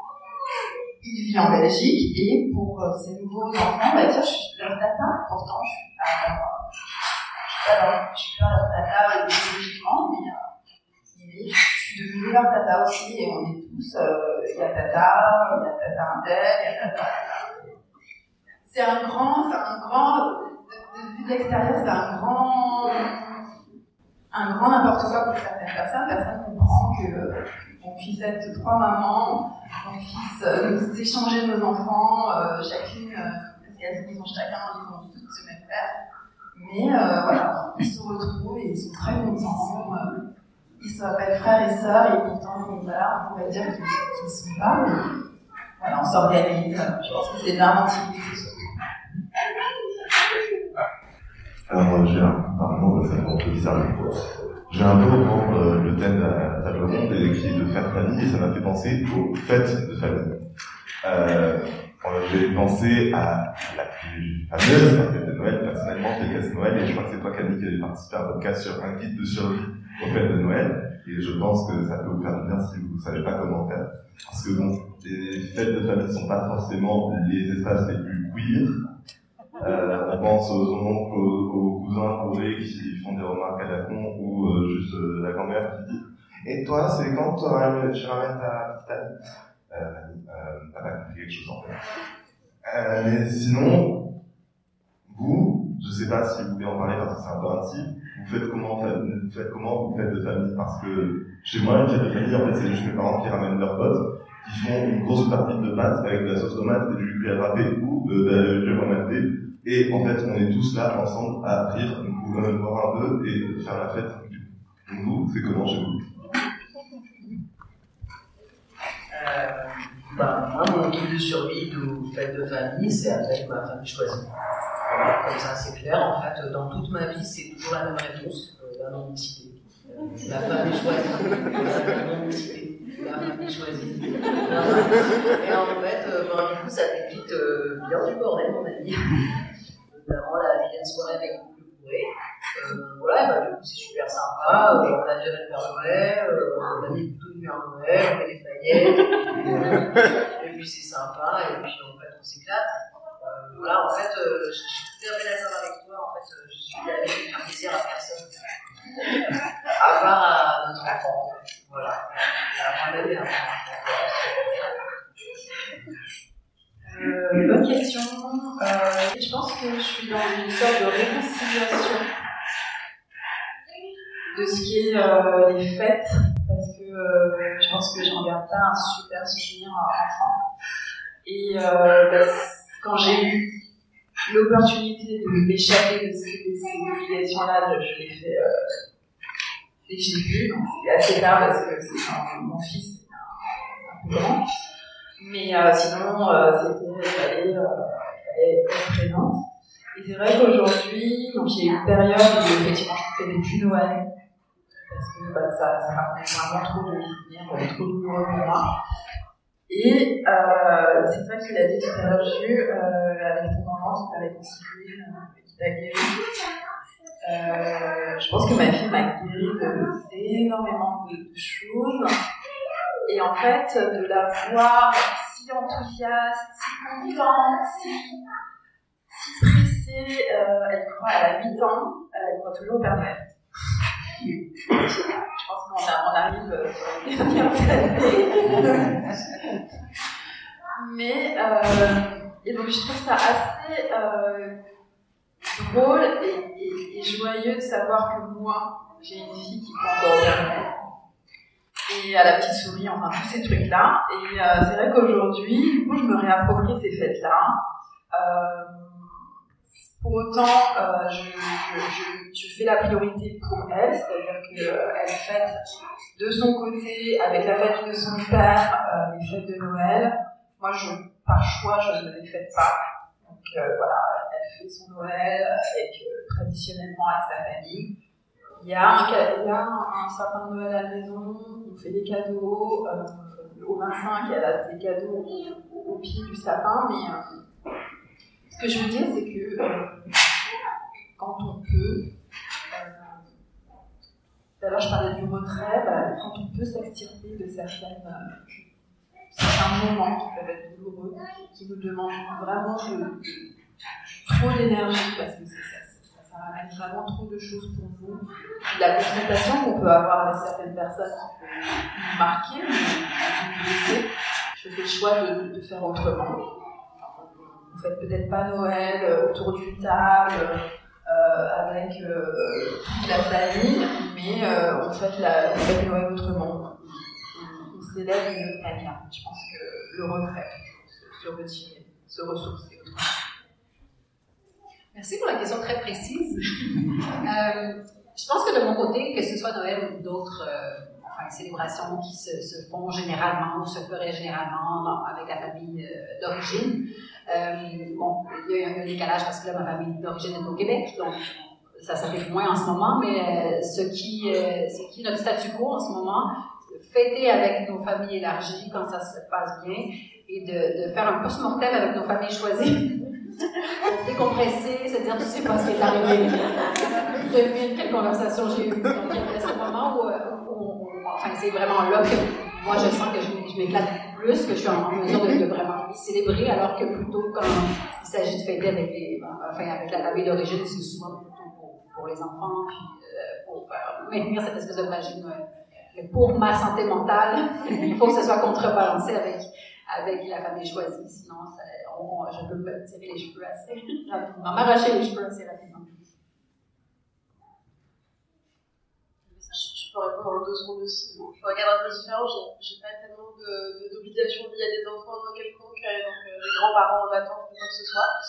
Euh, moi, je partie quand même d'une frange très très privilégiée qui entretient des, vraiment des bonnes relations avec euh, toute sa famille.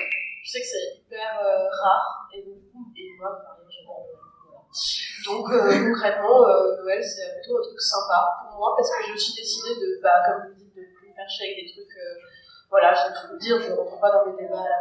Moi, je me dis, ok, j'enlève la casquette, et tant pis, et je ne parlerai pas avec les gens plus toxiques là-bas au bout. Et enfin, genre, ah, salut, t'es là, je suis pas là. puis voilà, enfin, je fais ce que vous dites, je fais ce que les choses que j'ai envie de faire, je vais voir des gens que j'ai envie de voir, ignorer quelque part un peu les autres, et puis, euh, voilà. Mais c'est parce que je choisis de le faire que c'est pas une obligation, que j'ai une façon à le faire, et puis c'est juste des plaisir une fois l'an de faire ça, et puis c'est pour ça que je le vis aussi bien. Quoi. Et à côté de ça, euh, j'incite évidemment tout le monde à fêter ce qui, est important dans nos vies au-delà d'obligations sociales, parce qu'il y a des fêtes de fin d'année, des fêtes de famille, je ne sais quoi. D'accord, mais ce qui est important, c'est de, de, fêter tout court des choses qui nous semblent importantes pour nous. Si en fait il faut fêter, euh, je sais pas, euh, l'anniversaire de 10 ans d'amitié avec tel ou tel pote et qu'en fait tu vas un énorme pour ça, bah, c'est tout aussi important que de dire on va faire le 25 pour faire genre on adore manger de la dinde, quoi, ça n'a aucun intérêt. Du coup, euh, l'important c'est aussi de transférer ça et de dire qu'est-ce qui me fait plaisir, quelle fête, qu'est-ce que j'ai envie de célébrer et de faire de la manière la plus enthousiaste qui soit. Voilà. Puis si un jour j'ai des enfants, ce sera pas mal différent comme enjeu, mais pour l'instant, je suis encore là. Je vais finir sur le fait de fêter. Euh, par exemple, moi, j'ai pu, grâce à une nouvelle législation, euh, abandonner le, nom de mon géniteur. Et euh, donc, du coup, j'ai pu choisir mon nouveau nom de famille.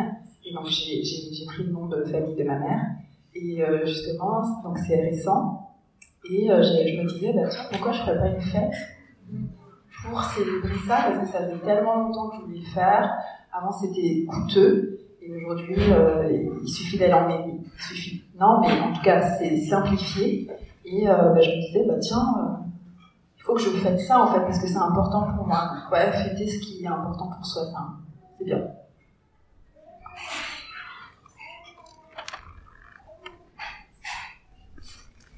Oui, alors j'aurais une petite question, euh, ça a été un petit peu abordé au début. Euh, du coup, moi je suis pas du tout, euh, ça n'a pas à voir avec de famille. Moi je suis pas du tout au clair avec mon désir d'enfant, mais ça c'est une question.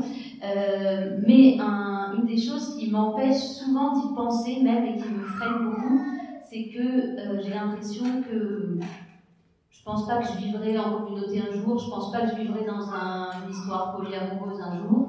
Et du coup, je me demande euh, comment. euh, enfin, j'ai peur, je pense, de me faire complètement aspirer si un jour j'ai un enfant par ce modèle hétéro, la famille nucléaire, etc. Et du coup, je me demandais si c'était une peur qui était déjà. Enfin, une peur qui était partagée. Et, si, et puis comment faire après pour euh, justement ne pas se faire euh, aspirer si on est dans cette situation-là. quoi. Voilà. Euh, Ouais, c'est marrant parce que ça rejoint un peu les conversations qu'on a, dont on parlait, genre est-ce qu'on est en couple, est-ce qu'on n'est pas en couple pour avoir des enfants, enfin, quelle est ta modalité de relation en tout cas avec la personne avec qui tu fais des enfants. Euh, bon, moi je pense que vraiment faire un enfant seul, c'est vraiment, c'est le job quoi. Mais euh, si t'es deux, en tout cas j'ai des potes qui font un truc et j'ai trouvé ça cool, c'est qu'en fait ils sont en couple, mais ils ont la garde de l'enfant une semaine sur deux. Ils ont la responsabilité de l'enfant une semaine sur deux. Ce qui fait qu'en fait, même s'ils sont en couple et qu'on pourrait croire que bah, sont tous les deux responsables et du coup ils ont plus de vie et tout ça, bah non. Et quand par exemple on part en vacances tous ensemble, et ben si à un moment donné euh, il y en a un qui se met à à l'apéro jusqu'à 4h du mat, et ben c'est le problème de l'autre quoi. Enfin tu vois, et c'est super formalisé, donc du coup ça laisse place à la liberté plutôt qu'à une perpétuelle négociation. Et en tout cas, elle me disait, ah, c'est marrant, c'est une modalité que je vois pas souvent dans les gens qui sont encore ensemble mais du coup, qui réfléchissent la parentalité vraiment d'un point de logistique et orga- organisationnel, parce que c'est quand même ça qui Ça me fait, ça fait penser qu'on n'a pas beaucoup parlé, pas du tout parlé de coparentalité, notamment de coparentalité platonique, c'est-à-dire dans des contextes où c'est des amis, euh, des gens qui n'ont pas nécessairement de relations amoureuses, intimes ou sexuelles, je ne sais trop, qui décident d'avoir des enfants ensemble. Et c'est des configurations qui sont, enfin, qui sont relativement méconnues, mais qui sont intéressantes à, connaître davantage, euh, parce que ça, nécessite, euh, enfin, quand j'ai parlé à des, parents qui, qui font de, de la coparentalité, il y a ce besoin, justement parce que l'enfant n'est pas toujours avec l'ensemble des parents impliqués, ce besoin de verbaliser les attentes, ce besoin de communiquer euh, un certain nombre de choses. Et ce qui est intéressant à savoir, c'est que, beaucoup de parents ont, développé des stratégies pour euh, justement verbaliser euh, des choses de manière à ne pas se laisser emporter par cette charge mentale, par ce, ce- cette hétérosexualité obligatoire ou je ne sais trop. Et donc, ça, prend souvent des visages relativement, enfin, j'ai envie de dire, très pragmatiques, très, très simples. Par exemple, il y a des- parents qui m'ont dit, ben, euh, nous, euh, pour, euh, pour éviter de, de devoir toujours consulter tout le monde, l'ensemble des parents pour prendre des décisions, ce qui est vraiment lourd sur le plan logistique, on, se donne un code avec des, chiffres. Donc, on va dire, par exemple, disons vous êtes des coparents pour l'occasion, les, chaussures de l'enfant, c'est un quoi? C'est un 2 sur 10. Donc, ça veut dire, un 2 sur 10, ça veut dire, ben, vas-y, va de l'avant avec le dossier chaussures de l'enfant, je, je m'en lave les mains, c'est pas, j'ai pas besoin d'être impliqué dans la décision. Par contre, euh, je sais pas moi, euh, l'activité pa- parascolaire, c'est un, ah, c'est un 9 sur 10. Ça veut dire qu'on va s'asseoir et on va, prendre le temps d'en parler, euh, chercher peut-être un consensus, etc. Donc, c'est, quelque chose de relativement, presque banal, de grande simplicité, mais qui permet justement d'éviter de toujours avoir cette, euh, de, voir cette charge mentale peser et nécessiter le consensus de l'en- de l'ensemble des adultes impliqués dans la vie de l'enfant. Euh, moi, euh, personnellement, j'ai une sorte de parentalité assez verrouillée parce que je pense que je suis, j'ai l'image beaucoup de, je pense de ma famille parce que je pense que c'est mon premier cadre et mon premier exemple, et surtout. euh, je trouve que euh, la parentalité, elle est souvent abordée comme une sorte de- de- d'obligation, de, choses horribles qui nous arrivent, euh, euh, une charge euh, en général. Et c'est vrai que dans les couples que j'ai pu avoir avec des femmes, euh, bah,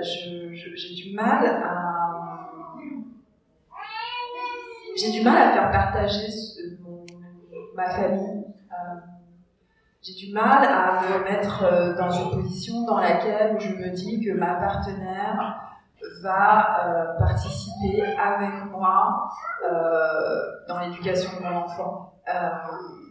Parce que Je pense qu'il y a, je pense qu'il y a quelque chose que je dois déconstruire euh, moi personnellement, c'est-à-dire que comme c'est mon enfant, je vois pas pourquoi une autre personne euh, voudrait s'impliquer dans, l'éducation d'un enfant qui ne serait pas le sien. Et comme j'ai cette, comme j'ai ce positionnement, je donne pas la place du coup à l'autre de, de s'impliquer, de prendre sa place. Euh, du coup, ça s'est toujours très bien passé. Ma fille a toujours été très bien accueillie par mes partenaires en général. Mais c'est vrai que je pense que j'ai une résistance à me dire c'est, mon rôle, c'est ma position et je, je le garde quoi. Bonjour, déjà, merci pour euh, ce moment, c'était très chouette. Moi, je voulais rebondir à ce que tu viens de dire. Euh, je pense que c'est pas possible qu'on tombe dans cette norme hétéro. Euh. En fait, on, on, a vécu des choses différentes, on a tous du un passé euh, et on voit la vie différemment en fait. Et euh, on peut pas, ça peut pas nous arriver en fait. Là, je, je sais pas, j'ai vraiment l'impression de le voir comme ça. Donc, faut pas avoir peur.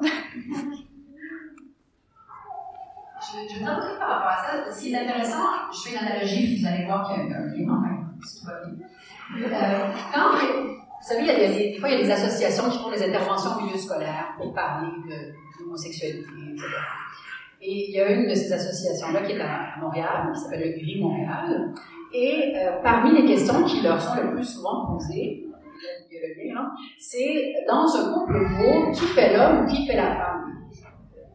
Parce que ce qu'on qu impose ou surimpose, c'est cette idée qu'un euh, un couple n'est intelligible que par euh, cette image de l'hétérosexualité. Et la réponse, évidemment, c'est ben, personne ne fait l'homme, personne ne fait la femme, parce que, par exemple, en l'occurrence, on est deux femmes ou les deux hommes, par exemple. Pour faire simple. Et j'ai envie, envie, de répondre un peu la, même chose, c'est-à-dire, est-ce que, est que l'hétérosexualité va rater. Oui, l'hétérosexualité est une force puissante dans nos sociétés, c'est une institution relativement incontournable. On fait face à des présomptions d'hétérosexualité constamment, mais on, on, ne peut pas. Enfin, c'est difficile de se faire rappeler par quelque chose qui, qui, ne nous concerne pas. Enfin, il y a cette idée de. Déjoue par défaut cette, institution qui est l'hétérosexualité. Et j'ajouterais aussi, du coup, c'est un peu la seule question à laquelle je peux poser aussi j'ai pas d'enfant, je réfléchis un abattoir. Euh, et j'ai un peu l'impression de mon peu toi sur l'aspect, euh, ça veut dire quoi, être parent, etc. etc. Et sur l'aspect, assez clair sur le fait que ça n'arrivera pas. Le fait de se faire, déborder par la situation pas ordonnée qu'on n'a pas prévu, de se faire déborder par le fait que toute la société est euh, est organisée autour du fait que des enfants ont deux parents, dont un qui se sacrifie au domestique pour récupérer l'enfant, etc., etc., Le fait que toute la société soit contre le fait que tu puisses être parent maman seule, euh, ça, c'est moi, qui, me fait du mal en disant, en fait, si je veux le faire aujourd'hui, si j'en ai envie, euh, techniquement, euh, c'est possible, maintenant, légalement, c'est possible, sauf qu'en fait, dans les faits, bah, j'ai pas un salaire qui me permet que deux, enfin, j'ai tout toute l'organisation du travail, euh, des vacances, tout ça, tout ça organisé de telle manière à ce qu'en fait ce soit possible que c'était au moins à deux. C'est visible, les limites sont y a deux parents.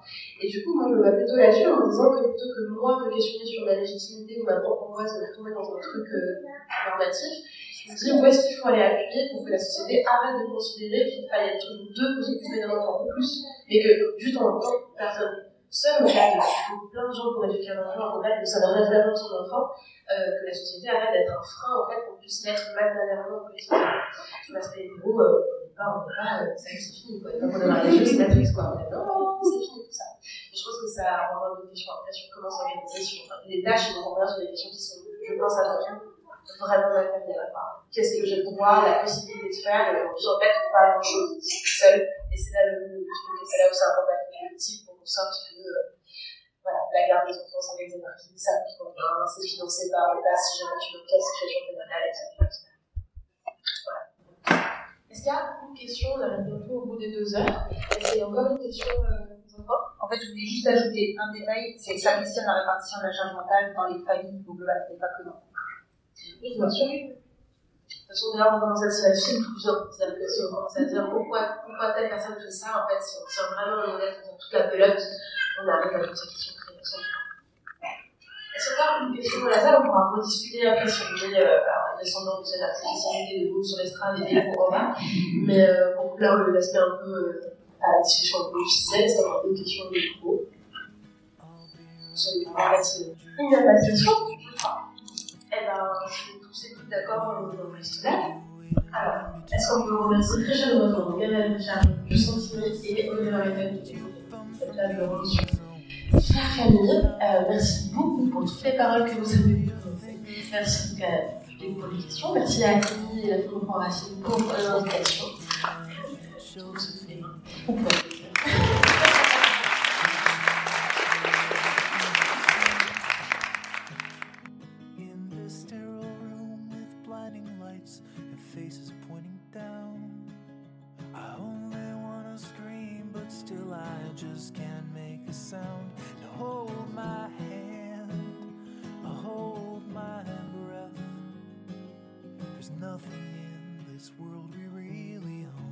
J'ai, personnellement, passé un excellent moment à écouter cette table ronde, même si j'étais assez obnubilée par tous les bruits parasites, que je savais ineffaçables de la bande. J'ai toutefois réussi à me détendre quand enfin je me suis rappelé que je n'étais pour rien dans le contexte de cet enregistrement et que donc vous sauriez l'accepter vous aussi. Ce n'est pas la première fois que l'on me propose de venir faire de la captation sonore, mais c'est la première fois que je me suis dit, allez, feu, on tente.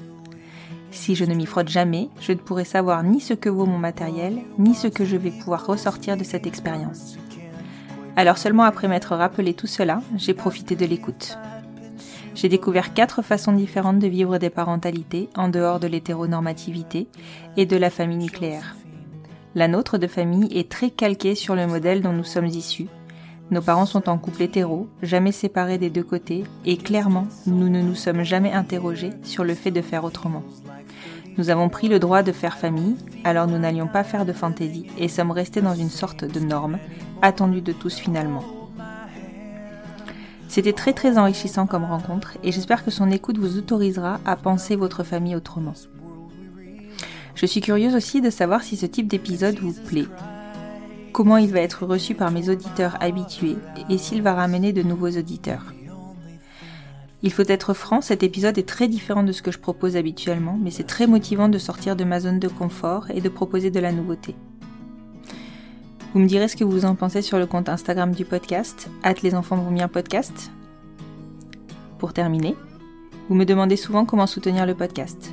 Le meilleur moyen est de lui donner plus de visibilité, partage sur les réseaux sociaux, notation sur les plateformes d'écoute, bouche à oreille, et je sais qu'il fonctionne bien. En gros, faites du bruit plus vous en ferez, plus ma reconnaissance sera grande. Merci, merci, merci pour votre soutien. Et maintenant que vous avez la pêche et peut-être que vous êtes encore dans la réflexion de cette table ronde, je vous souhaite une excellente semaine.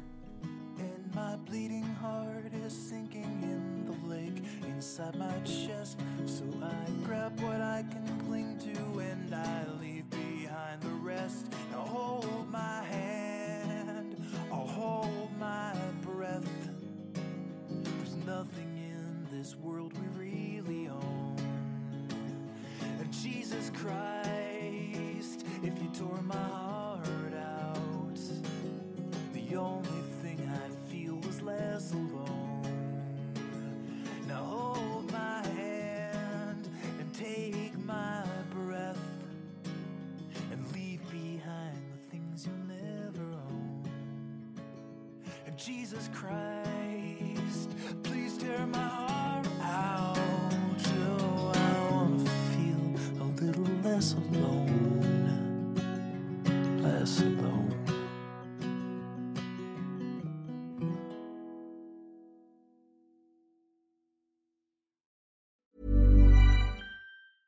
This Mother's Day, treat mom to healthy, glowing skin with Osea's limited edition skincare sets.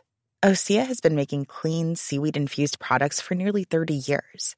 Their advanced eye care duo brightens and firms skin around your eyes, while the Golden Glow Body Trio nourishes and smooths skin all over. Go to OSEAMalibu.com and use code MOM for 10% off your first order site wide.